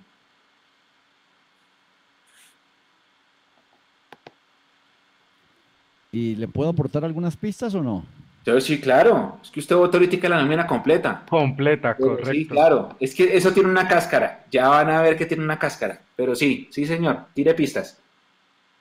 Es que, por ejemplo, el, lateral derecho, bueno, ah, usted dice que ese, ese, bloque de siete sí estaba muy definido. En el 87, un día, un, año antes, eh, por ejemplo, el lateral derecho había sido el Ronco Gutiérrez de Piñeres, que sí. Eh, en algún momento integró el equipo nuestro de radio también periodista se hizo, y, ya después entró Gamero con una lesión que tuvo en la espalda eh, Gutiérrez de Piñeres. Pero de mitad hacia arriba eh, era un equipo realmente fantástico, tenía muchísimas variantes. Eh, pero entonces siento que ya lo dijimos. Es que Darío, en el 87, por ejemplo, la gente, la, gente, la gente está acostumbrada que es Pimentel Vanemerac, pero en el 87 en ese último partido no jugó Pimentel, jugó fue Barrabás. Entonces nosotros pusimos esa cáscara en redes sociales en la semana y todo el mundo cayó porque pensaban que jugaba Pimentel. Entonces sí, efectivamente era, era Barrabás. Eh, y la imagino que estaba suspendido Pimentel, ¿no? Sí, creo que se lesionó en, el, en, el, en el partido, el anterior partido hace contra Juno fue un clásico que ganamos 1-0 que Cousiches le tapa el penalti a, a Taver, Tavera. ¿Tavera? Sí. Taverna. Tavera. Taverna. Y ganamos ese clásico y quedamos catapultados al título de la estrella 12. Ese partido sí lo juega Pimentel y el de la final no. Creo que es por una lesión, no estoy seguro. Y juega Barrabás. Eh, y ahí la gente cayó mucho, cayó mucho en eso. Y la otra que cayó fue en ese lateral derecho, porque la gente pensaba que Gamero había estado en el 87 y no, Gamero llega en el 88 y el lateral del 87 era Gutiérrez de Piñeres. Cierto. Ahora con estos cuatro nombres del frente de ataque, porque la nómina, la nómina del 88, y de hecho estuvimos con Vanemerac en un live eh, como en octubre. En octubre, el, número 6. La gente se la sabe de memoria. Es la misma que usted dijo ahorita hace como unos 20 minutos, no sé. Pero ese día de Barranquilla, del 18 de diciembre, hubo una cáscara. Y vamos a ver si la gente le pega. Ya están, ya están comentando. Ya están comentando, todavía no le han, no han acertado, creo. Sí, ya acertó uno. Ya, acertó ya acertaron, me echó bien. ya acertó uno, ya acertó Daniel Díaz. Ya acertó Daniel Díaz. ¿Es que lo mostramos? Sí, Daniel Díaz. Muéstrela, muéstrela porque. No, mentira, no, no, no, no, todavía no, todavía no, todavía no. Hay una no? Ah, bueno. Casi, casi, casi. Ah, no, ahora sí, ya, ya, ya, ya. Sí, ya, muéstrela, sí. Ahora sí. Entonces, ahí ese día no jugó el pájaro. Ahí en pantalla está la trivia y en este momento. Ese día no jugó el pájaro. Jugó Nilton Bernal como, como, como filtro y en, y en los tres de ataque fueron Gambetta y Guarani Rubencho. Y el pájaro no jugó ese día. Esa era la cáscara. Porque situaciones normales eran Gambetta, eh, pájaro y Guarani Rubencho. Lo que, lo que nombró Darío cuando lo mencionó. Nilton, que anda por el Real Cartagena ahora como técnico, ¿no? Sí, señor. Eh, jugaba muy bien del barrio Bravo Páez, aquí al sur de Bogotá. Eh, tenía una calidad técnica extraordinaria. Él sucede al Panza Videla, que había estado en el 87, que tuvo alguna divergencia y se fue. Eh, pero tenía grandes condiciones. Lamentablemente una lesión lo hizo retirar muy temprano a Nilton Bernal.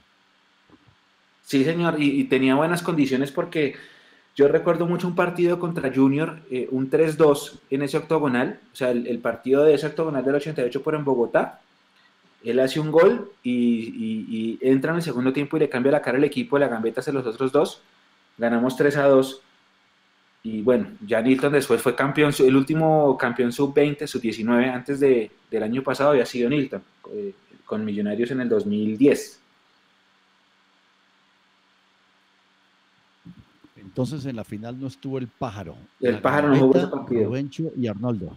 Sí, señor. El pájaro no jugó ese partido final en Barranquilla. Bien.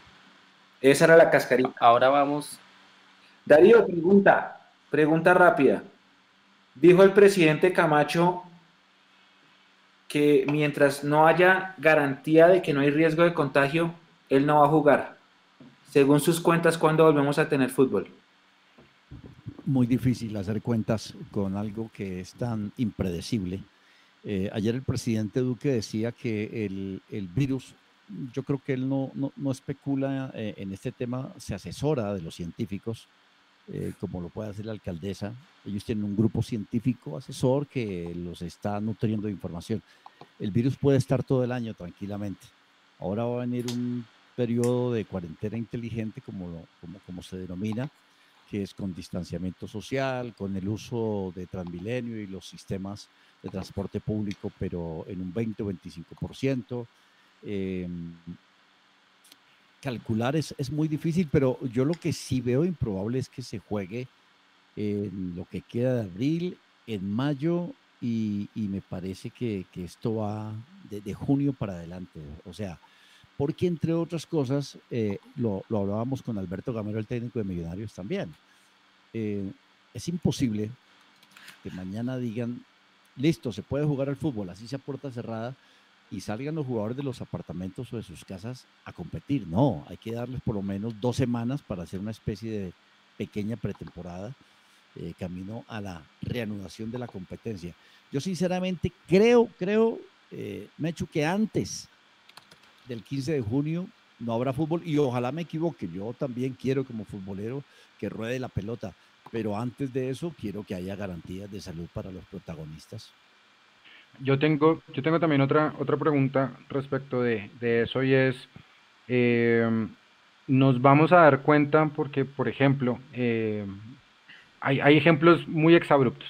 La plantilla del Barcelona se bajó el salario en el 70%, Messi incluido y en el Once Caldas se suspendieron hoy los contratos de los jugadores de, de forma eh, unilateral por parte del presidente. A lo que voy es a lo siguiente, de pronto nos vamos a dar cuenta que Messi, si se baja el salario el 70%, pues él no vale 200 millones de euros, o lo que valga Messi. Pero, ¿cuál es el fútbol que imagina usted, Darío?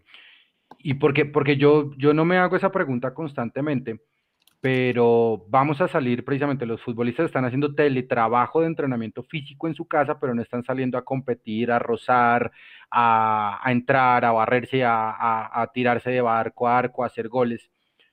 ¿Cuál es el, no el futuro del fútbol, sino cómo se imagina usted, Darío, el fútbol después de que, o no después, en el momento que empiece a pasar todo esto? Nos vamos a dar cuenta que los salarios están inflados, que los equipos deben eh, jugar únicamente a puerta cerrada en ese posible experimento de una sola sede o dos sedes para que se defina. ¿Cuál podría ser el futuro del fútbol ahora con este coronavirus, Darío? Pues hombre, como no estábamos preparados para, para esta pandemia, para esta cuarentena, para estar metidos en casa, eh, yo creo que todo va a cambiar y el fútbol no será la excepción. Eh, primero, esa opción de jugar a puerta cerrada eh, es viable en el sentido de llevarle recreación a la gente que todavía se quede en su casa, eh, con las medidas de rigor, tanto para entrenar como para competir, en fin, eh, que al estadio vaya la gente con el distanciamiento, no sé, porque es que el, el fútbol, el fútbol fue una bomba eh, casi que biológica, por ejemplo, en aquel partido entre Valencia eh, y, y, Atalanta. Correcto. ¿Cierto? Que a los hinchas del Atalanta les tocó ir hasta Milán porque su estadio no es el Lead UEFA y les toca como tal, les tocó ir a jugar allá y esparcieron el, el virus de Milán a Bérgamo. A San Siro, 40 mil personas. A San Siro, entre, entre hinchas de, de, Atalanta que llegaron 60 kilómetros, viajaron 60 kilómetros y, y, los del Valencia que llegaron ahí. O sea que el fútbol ha tenido mucho que ver eh, con la propagación de, del coronavirus. Pero lo que digo, ya concretando la respuesta frente a la posibilidad de jugar en Colombia cómo nos cambiará el panorama, yo creo que los jugadores hoy están tomando conciencia. Eh, hay algunos que sí estaban en una burbuja. Eh, me imagino que, que han tomado oh, esta situación como una lección y han aprendido que a todo hay que darle valor. Eh, quienes han tenido que disminuir sus ingresos, pues es que no tienen más remedio, porque pues si lo hicieron en su momento Messi eh, en, en, en, Barcelona, así haya sido un poquito forzada la circunstancia, y si lo han hecho las grandes estrellas, yo creo que en Colombia también los jugadores deben tomar conciencia. Aquí hay jugadores que ganan 250 y 300 millones de pesos. mm, deben aterrizar un poco, desde luego. Y yo creo que en eso también, así como estamos pidiendo que todo sea como eh, equitativo en lo de la televisión y todo eso, también en los ingresos de los futbolistas debe haber como un replanteamiento. Uno no se debe meter con la plata de los demás, pero yo creo que sí va a cambiar todo. Va a cambiar, eh, vamos a tener quizá profesionales más conscientes y ojalá que si algo trae de bueno toda esta situación que estamos viviendo es que haya una liga eh, mucho más competitiva, porque también, también ocurre algo. Hay jugadores que no han querido disminuir sus ingresos y, no entienden que el club no solamente pasa por los futbolistas. Hay unos trabajadores, hay un canchero, hay un kinesiólogo, gente que, que gana poco y, me parece que la distribución de la riqueza en el fútbol eh, a la larga también tiene que ser eh, mejor distribuida. Vamos a tener un, fútbol muy distinto y, y, ojalá que la competencia termine. A mí me parece, por ejemplo, que, que lo más conducente es alargar el campeonato ya hasta final de año. Ya no hay cómo terminar eh, una Liga 1. Me parece que hay que, no sé, buscar una manera de ligar eh, las dos competiciones y buscar un solo campeón del 2020. No sé ustedes qué opinan. Me parece una muy buena solución. Yo pienso que primero hay que ver, ¿se puede jugar?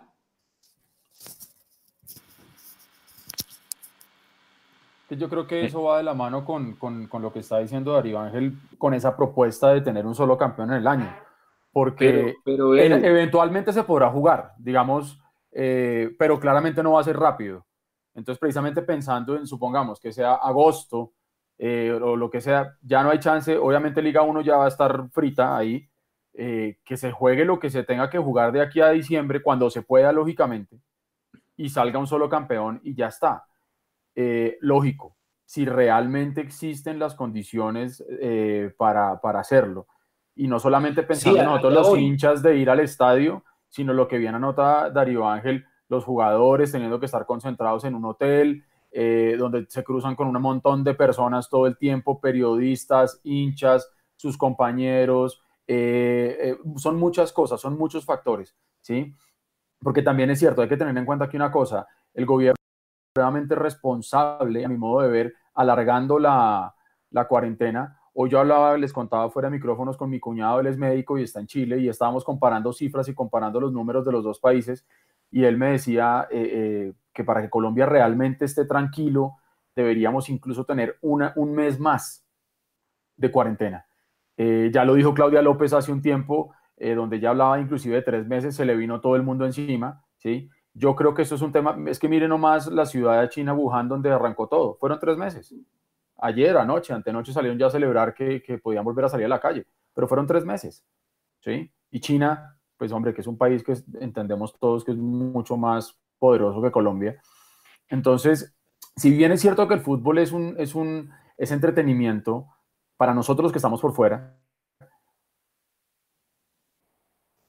es el modo de vida, no solamente de los futbolistas, sino de todo lo que gira en torno a eso. Todos los vendedores informales, los que viven del parqueadero del estadio, los que venden camisetas, eh, las personas que van y venden comida dentro del estadio, la de los tintos, absolutamente todo el mundo. Sí, esto es una cosa que no distingue absolutamente nada, ni estrato, ni color, ni profesión, ni, ni absolutamente nada. Y yo estoy de acuerdo con lo que usted dice, Mechu, hay que volver cuando tengamos la tranquilidad de que, de que esto realmente se acabó. El problema es que es un virus tan, tan extraño y como tan fuerte que, que, usted también lo ha notado al principio, vamos a tener que aprender a vivir con él. El problema es que eh, si nos volvemos a juntar todos, se puede volver a disparar.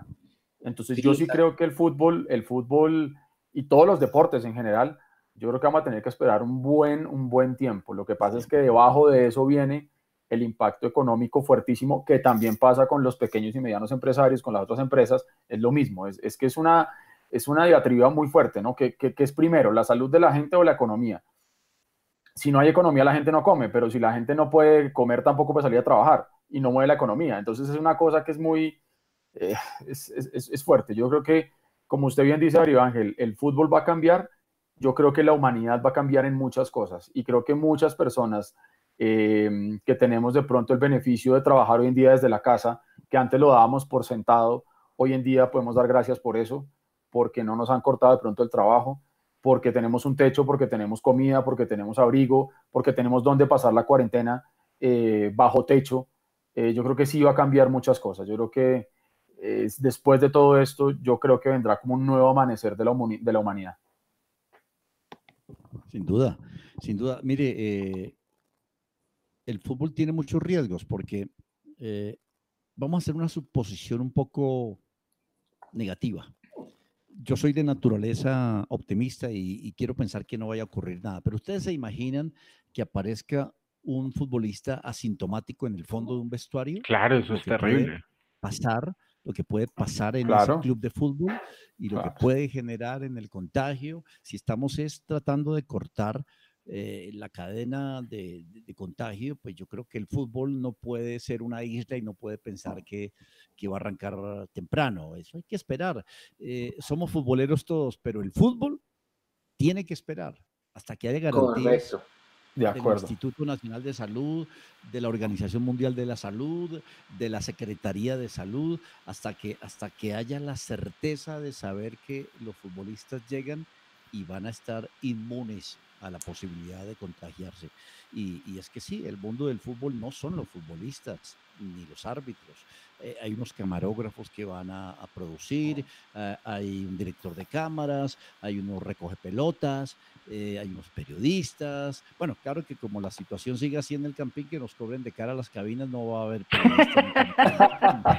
se no se imagina, se nos imagina, se nos imagina Darío, la, le, digo, le digo la verdad, yo no, no, no, lo, no lo digo por su, por su medio o, o, por lo que sea, pero a mí, o por, por, por RCN, para hablarlo más de frente, a mí me, me produce mucha tristeza sin conocer el trasfondo eh, ver, por ejemplo, Apache no en una cabina, sino verlo en la zona donde están todos los periodistas completamente descubiertos, en la tribuna de prensa.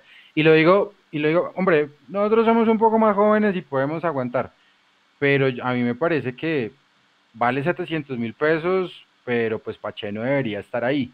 Y, y, pues todo es, todo es jodido, o sea, el, el, mismo Serpa, creo que Gustavo Serpa se lo dijo a, Caracol en una extensísima entrevista con, ¿quién fue? Con Diego Rueda. Y él decía, pues, ¿cómo queremos que nos ayude el distrito? Pero ¿cómo queremos que nos ayude? Queremos que nos ayude en no, no cobrándonos ese exabrupto de arriendo del estadio, del arriendo de las cabinas para los medios. Es decir, que no todo sea regalado, porque de eso no se trata, pero que sí sea más justo. Así como no se ve bien Apache en la tribuna de prensa, tampoco se ve bien que le cobren a RCN 700 y 800 mil pesos solamente por sentarse ahí. Eso es, eso es algo ridículo y exagerado, la verdad. Y, es que, por ejemplo, eh, algunos hacemos empresa, ¿no? Eh, digamos, sí, claro. a salir al aire por una compañía de radio, pero hacemos empresa internamente. Eh, nosotros, por ejemplo, decidimos retirarnos del estadio y transmitir desde la cabina en la emisora por múltiples razones. La primera, que nos parecía un abuso que ni siquiera un apartamento en Rosales vale lo que cobran por un servicio de cabina eh, en el estadio. Eso uno. Y dos, eh, también con esto de la televisión quisimos llegarle a un público que quisiera escuchar a los relatores o a los comentaristas de fútbol y que fuéramos a la misma velocidad. Esto es, si uno está en el estadio, aparte de pagar eh, carísimo una cabina, le está llegando al oyente cinco jugadas antes. Eh, son varios segundos lo que hay de delay entre radio y televisión. Entonces decidimos ir al ritmo de la televisión, que eso yo lo vi, eh, les cuento, cuando fui a transmitir el partido de Colombia frente a España. Colombia le estrenó el título a España de la Copa del Mundo de Sudáfrica 2010, en un amistoso que ustedes recuerdan, se jugó ahí en, en el Bernabéu. Y, y, yo no entendía en su momento por qué en la cadena SER, por ejemplo, se quedaban en la cabina, la cadena SER queda relativamente cerca del Bernabéu y transmitían desde ahí lo que pasaba en el Bernabéu. Era por eso, porque la gente eh, quiere tener como la opción de la radio, pero ver su partido, porque si uno llega antes al radio eh, y, le canta, en el caso del relator, el gol cinco segundos antes, pues eso no tiene gracia y la gente apaga el radio. Entonces, por todas esas razones, pues tuvimos que retirarnos.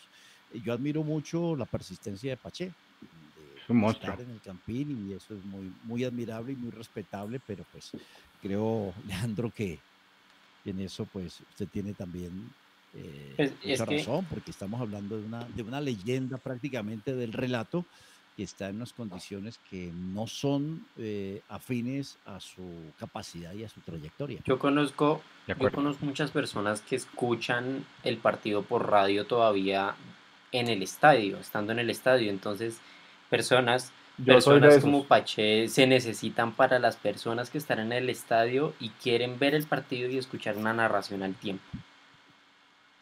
Eduardo. Eso es cierto. Yo soy de eso. Yo tengo mi transistor, mi radiecito Sony, que de hecho lo tengo aquí, me acompaña a todas partes. Y yo soy muy de radio. por favor. Lo que pasa es que Eduardo, Eduardo lo matamos cuando lo pusimos a comentar nuestras transmisiones. Ahí tuvo que cambiar la estructura. Exactamente, pero yo ando con mi radio por todo lado. Yo a las 6 de la mañana empiezo, prendo mi radio y eso aquí en la casa me, me, me cascan. Véalo, véalo el de Darío. Excelente. Eh, entonces, claro, a mí yo soy de radio y me, y me encanta y me encanta ver el fútbol oyendo radio y, cuando empezó a pasar eso, ¿no? Que, ya no estaban transmitiendo en cabina, sino eh, pues en el estadio, sino en estudio, empecé a notar esos delays y, y sí, eso, eso molestaba un poquito. Pero uno entiende también que son dinámicas y uno también entiende muchas veces las empresas. Y yo en el fondo también, en mi rebeldía, yo tampoco pago la gana. Si es que también quieren cobrarle a uno vainas que no son, porque si uno dijera que es que uno tiene un excelente servicio dentro del estadio para el periodista, donde tiene excelente internet, donde puede desempeñar su trabajo sin ningún inconveniente, hombre, sí, que, que, valga la pena el gasto, pero, pero cobrar por cobrar, mm, y yo creo que sí, hoy en día, hoy en día hay otras cosas. Nosotros vamos para allá porque la cultura, la cultura es lo que dice Darío, es verlo en televisión con mute y escuchando la radio para que llegue al mismo tiempo la señal de las dos. Eh, en el Campín, desafortunadamente, la señal web es muy mala, muy mala, y nosotros hemos tenido problemas con nuestro live eh, a nivel de conectividad por eso. Así que todo apunta a lo que se está haciendo, es transmites de su casa eh, con la señal de la televisión, van alternas al tiempo y, todos felices. Sí. No, no hay nada más emocionante que transmitir un partido de fútbol en el estadio, eso está clarísimo y poderle entregar una versión, un relato, un comentario, un análisis, así no estemos de acuerdo al oyente, eh, es lo ideal. Y yo crecí en esa cultura radial y, ahí encontré, digamos, mi felicidad radial. Pero eh, esta es una situación también de emergencia a la que nos llevaron eh, los injustos criterios de tratamiento hacia, hacia los medios de... Porque ¿qué hace la radio? Difundir el, el fútbol eh, yo lo lamento por quienes están en el estadio y todavía quieran escuchar, por eso valoro también mucho lo de Pache y es persistir estar en el estadio para, para esa audiencia que, como decía ahora Nicolás, tiene eh, pues esa costumbre, ¿no? Este es un país radialista todavía, de escuchar lo que dice su relator favorito frente a lo que haga su equipo o lo que comente el analista de turno. Eh, nosotros apostamos a otro público, al público que no va al estadio y que lo está viendo por televisión y, quiere tomar. Sí, y, y, además de eso, narrar en el estadio a uno le da la posibilidad de mm, contar cosas distintas a las que se ven en televisión. Cosas que nunca se van a ver en televisión y eso también es otra ventaja de narrar en el estadio.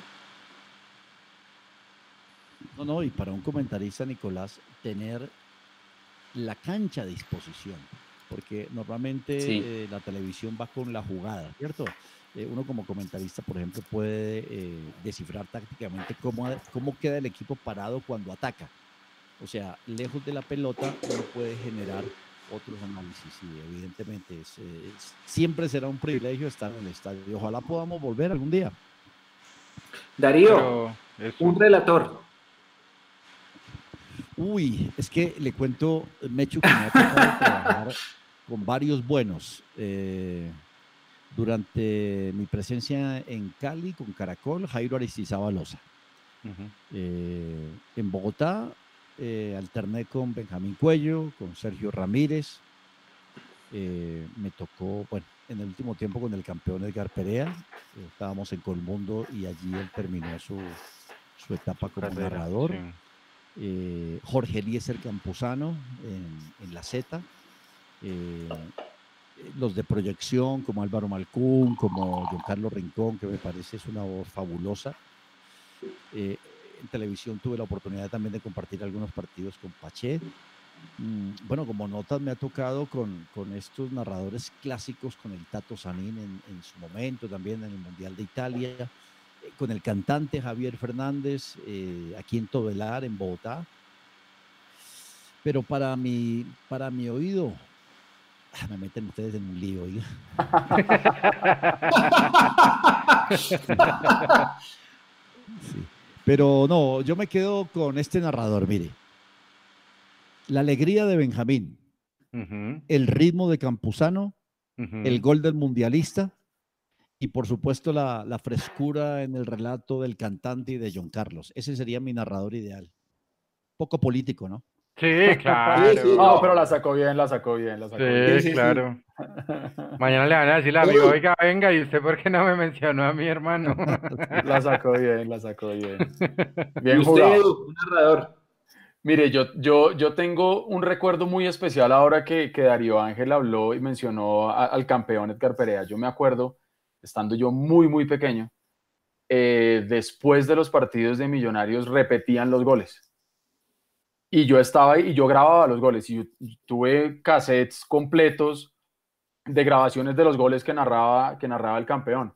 Eh, ese es como mi primer gran recuerdo de narradores de fútbol. Y ya después, eh, Pache. Pache es el que yo oigo cuando, cuando estoy en el, en el estadio las veces que, puedo. Y de hecho, por ejemplo, oía yo mucho a, Pache a los dueños del, del balón al mediodía hasta que pues ya todo eso fue evolucionando y fue cambiando también de personajes pero son como mis dos grandes referentes, el campeón cuando yo estaba muy chiquito y, y, y, Pache, pues que con el que también conversamos bastante y es bien agradable sentarse a conversar con él de otras cosas, es muy chévere también hablar con él. Leo. Difícil, pero eh, estoy de acuerdo con, con, con, Eduardo. Yo creo que el campeonísimo Edgar Perea, inolvidable cuando llegó en helicóptero al, al Metropolitano, yo creo que esa es una de las mejores escenas que he visto de un periodista llegando en helicóptero al, al Metropolitano. Eh, a mí me gusta mucho J. Mantilla. Eh, me parece que, que es, ah, es de, de, mi completo gusto personal. Y por supuesto, eh, cuando había trifulca en la polémica nacional de los deportes en Caracol, yo no sé si ustedes alguna vez lo escucharon, como a las 7, 8 de la noche por la básica.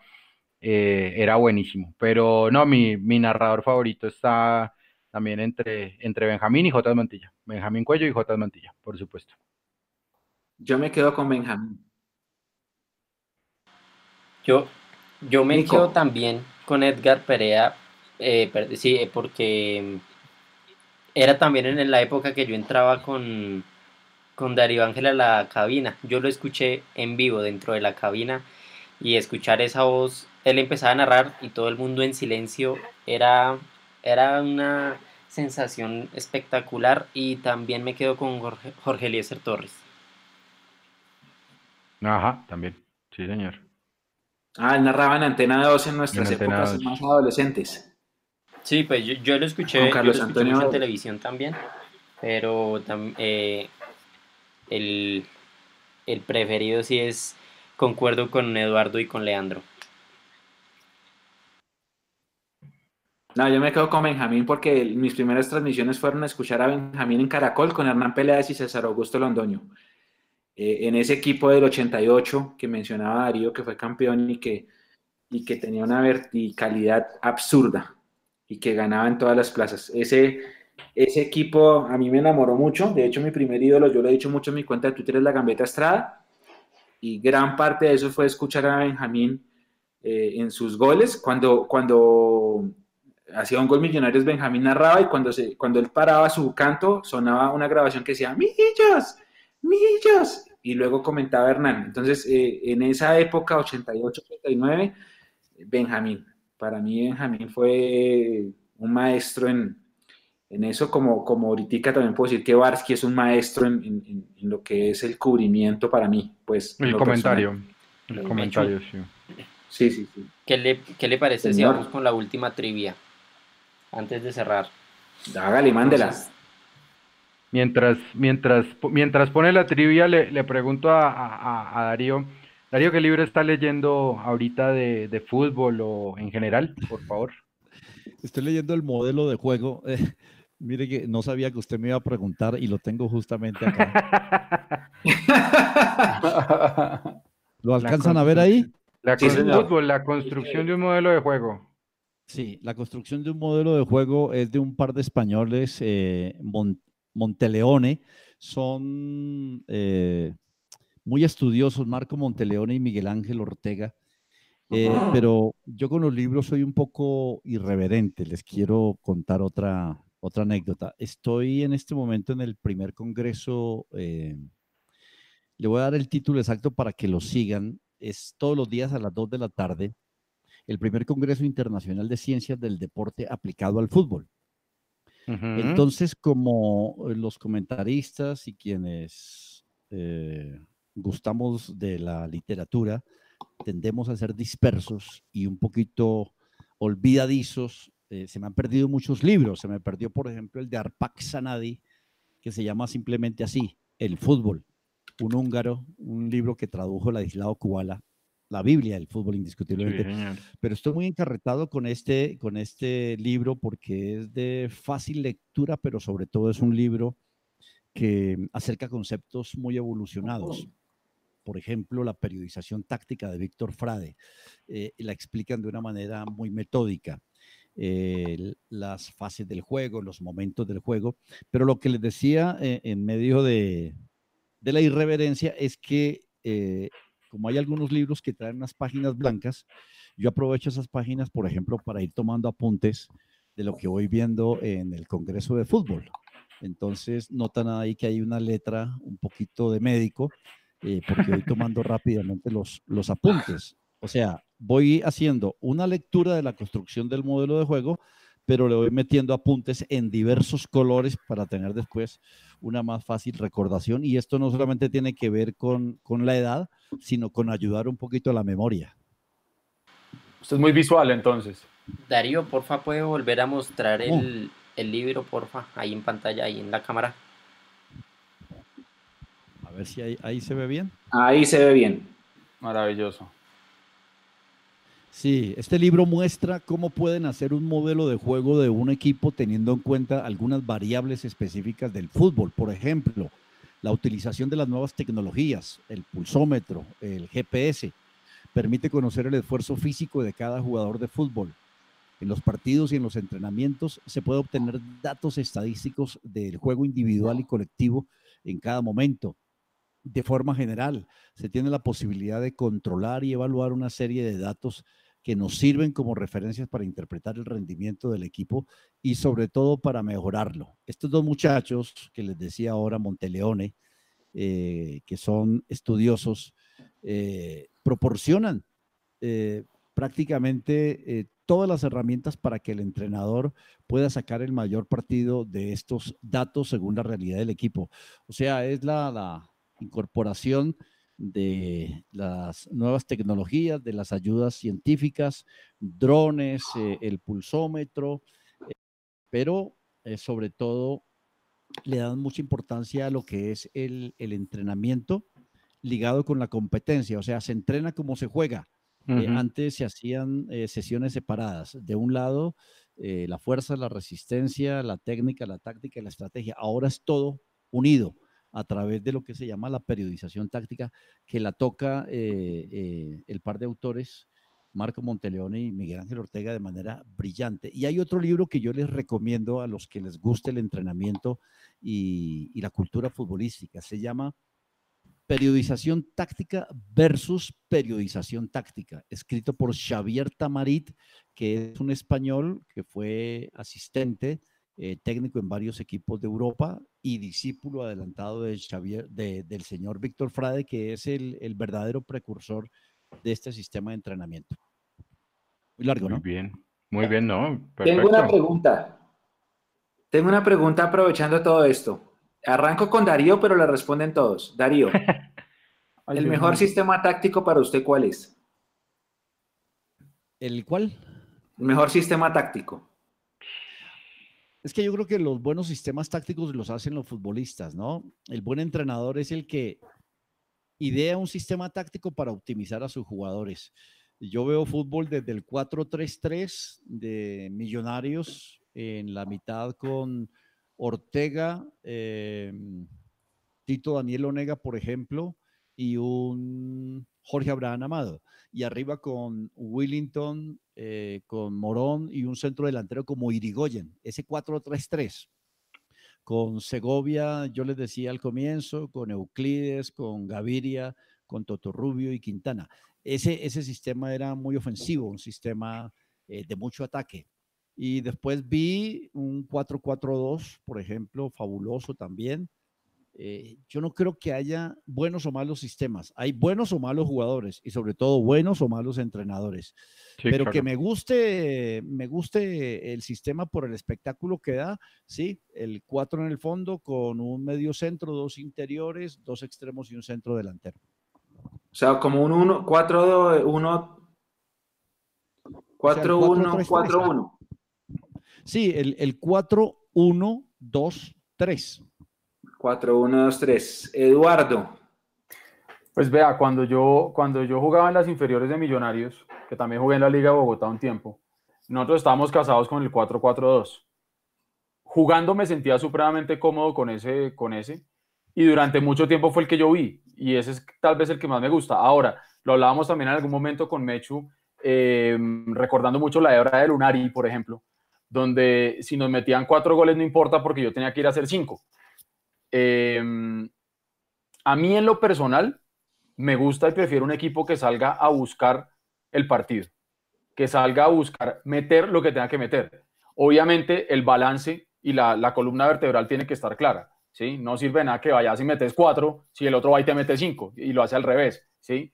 Pero, pero digamos que a mí sí me gustan los equipos agresivos, a mí me gustan los equipos que sean punzantes por las bandas, me gustan los equipos que en la medida de lo posible tenga un 9 que sea un killer, ¿sí?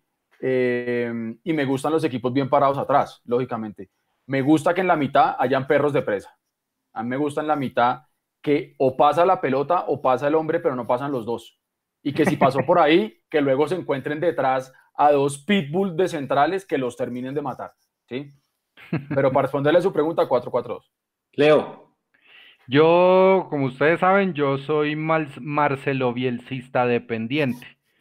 Entonces, a mí me gusta mucho el sistema táctico de, Marcelo Bielsa siempre y cuando pues tenga los jugadores indicados, porque, porque es que no cualquiera le sigue el ritmo a Bielsa. O sea, Bielsa lo pone a jugar, pone a jugar un saludnico. Eh, porfa, tápese con el codito para la próxima, si es tan amable. Ahí fue con el eh, No. Madre de gallo, mentiras. Yo soy, Mar, yo soy fan de Marcelo Bielsa, me encanta el loco, me encanta todo lo que hace en sus equipos, que lo varía.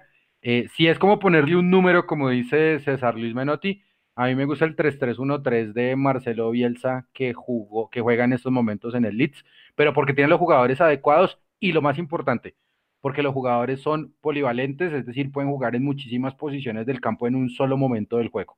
Entonces, eh, soy Marcelo Bielsa dependiente eh, y si es por el número 3133, eso sí, paré de contar. Nico, usted. Bueno, a mí me ha tocado vivir un fútbol más actual, ¿sí o no? Eh... Ay, gracias por decirnos viejos. No, no, no. Usted, usted, me va a decir Mire que yo no, yo antes me, me, siento, digamos, demasiado joven para el fútbol porque hay muchos temas que yo no les alcanzo a ustedes, ¿sí? Entonces, en este punto yo creo que es mejor estar en, en su edad que en la mía para, para cuando de hablar fútbol se trata. Eh, en cuanto a la mejor formación, a mí me gusta mucho el 4-3-3 o el 4-2-3-1. Eh, yo creo que ahora me inclino más por el 4-2-3-1, pero ambas, ambas yo creo que son las, mis favoritas y yo creo que son muy ofensivas también, ¿no? Mechu. Eh, me gusta más el 352. Yo soy un enamorado del 352. Darío. Pero, pero fíjese que eh, el que dice Nicolás se puede volver un 4-3-3, porque uno realmente toma una fotografía al comenzar un partido y si están 4-2-3-1. Pero si los extremos son profundos, a la usanza anterior de punteros, delanteros definidos por las bandas, tranquilamente el 4-2-3-1 pasa a ser un 4-3-3 ya en movimiento, ¿no? Sí, sí, claro, y yo creo que por eso es que me gusta tanto esa, esa, ese mm, planteamiento táctico porque es muy dinámico y, yo creo que ayuda a la velocidad del, de juego. Darío, usted, usted que le, le gusta, es técnico, buen periodista, que a veces nos dicen a nosotros los periodistas, ah, ustedes saben, ustedes saben tanto, entonces ¿por qué no dirigen un equipo de fútbol? ¿Usted alguna vez le han ofrecido dirigir un equipo de fútbol? Pues hombre, yo me fui un par de años a Argentina a capacitarme en Alfa, más pensando en agregarle elementos de análisis a mi profesión que en convertirme en entrenador.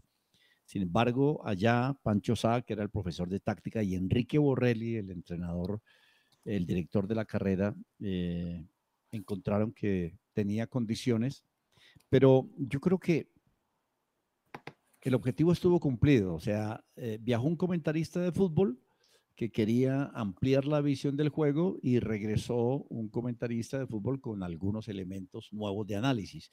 Eh, pero no, nunca tuve como la invitación o la oferta para dirigir un proyecto, entre otras cosas, porque uno va cultivando un nombre o, una carrera más desde la comunicación. Entonces, eh, me siguen viendo como analista del juego y no, y no como entrenador.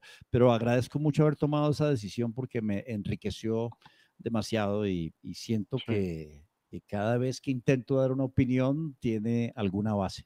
Y hay cosas hay detalles que a nosotros los, los hinchas, que pues también somos periodistas, se nos escapan. Y, y yo creo que eso es lo, lo, lo más importante. Eh, Nico, ¿quién es el jugador? Ya acertaron. Ya acertaron, ¿cierto? Sí, ya.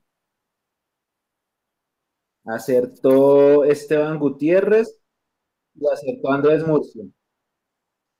Y también Caro, y también Caro. Ah, también acertó Caro, sí. Sí.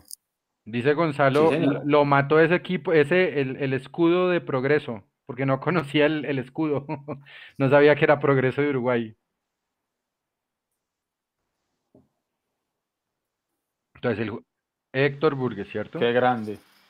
Está en Liverpool, ¿no? De Uruguay, está... Creo que está todavía, sigue en Liverpool de Uruguay, ¿cierto? Eh, creo que sí. Creo, no, no estoy seguro. Yo perdí el rastro. Lo que supe de Walter Burgess es que era asistente técnico de Liverpool, sí. Ajá. El segundo escudo que sale ahí es el de Rampla Juniors. El de Rampla Juniors. Era, esa era la cáscara, ese escudo es muy difícil de reconocer. Bueno, vamos a llegar al final. Darío, muchas gracias por estar con nosotros, de verdad no se imagina la felicidad que nos causa tenerlo acá como invitado. Muy generoso, de verdad. Muchas gracias. Sobre todo enseñándonos muchas cosas, porque nosotros hay muchas que no nos sabemos. Y, personas como usted nos dan de verdad una luz en todo esto. Nos enriquece el debate, que es lo más importante. Sí, muy crack. Bueno, muchas gracias a ustedes por la invitación. Sinceramente, estoy muy reconocido. Yo disfruto mucho esta charla, sinceramente les digo, porque aprendo de ustedes. Eh, y bueno, pues cualquier aporte que haya podido ser valioso, eh, les agradezco mucho. Estaba buscando aquí lo de Burgues eh, y sí, en junio del 2019 regresó a Liverpool de Montevideo equipo en donde él comenzó su... Él quiere ser entrenador, él me acompañó durante algunas semanas a un programa que tenía, que va a volver, que se llama Tiro Directo en Cable Noticias. Ah, Tiro Directo, sí. Muy bien.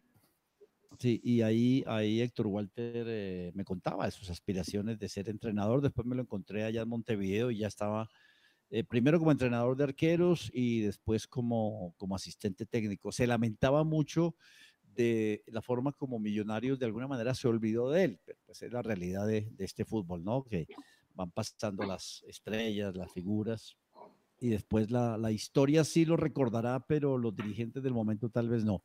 Eh, les reitero, eh, Leandro, Mechu, Eduardo y Nicolás, Darío, muy amables por esta maravillosa invitación. Y Darío, por favor, déjenos sus redes sociales para que la gente lo pueda buscar, leer y escuchar.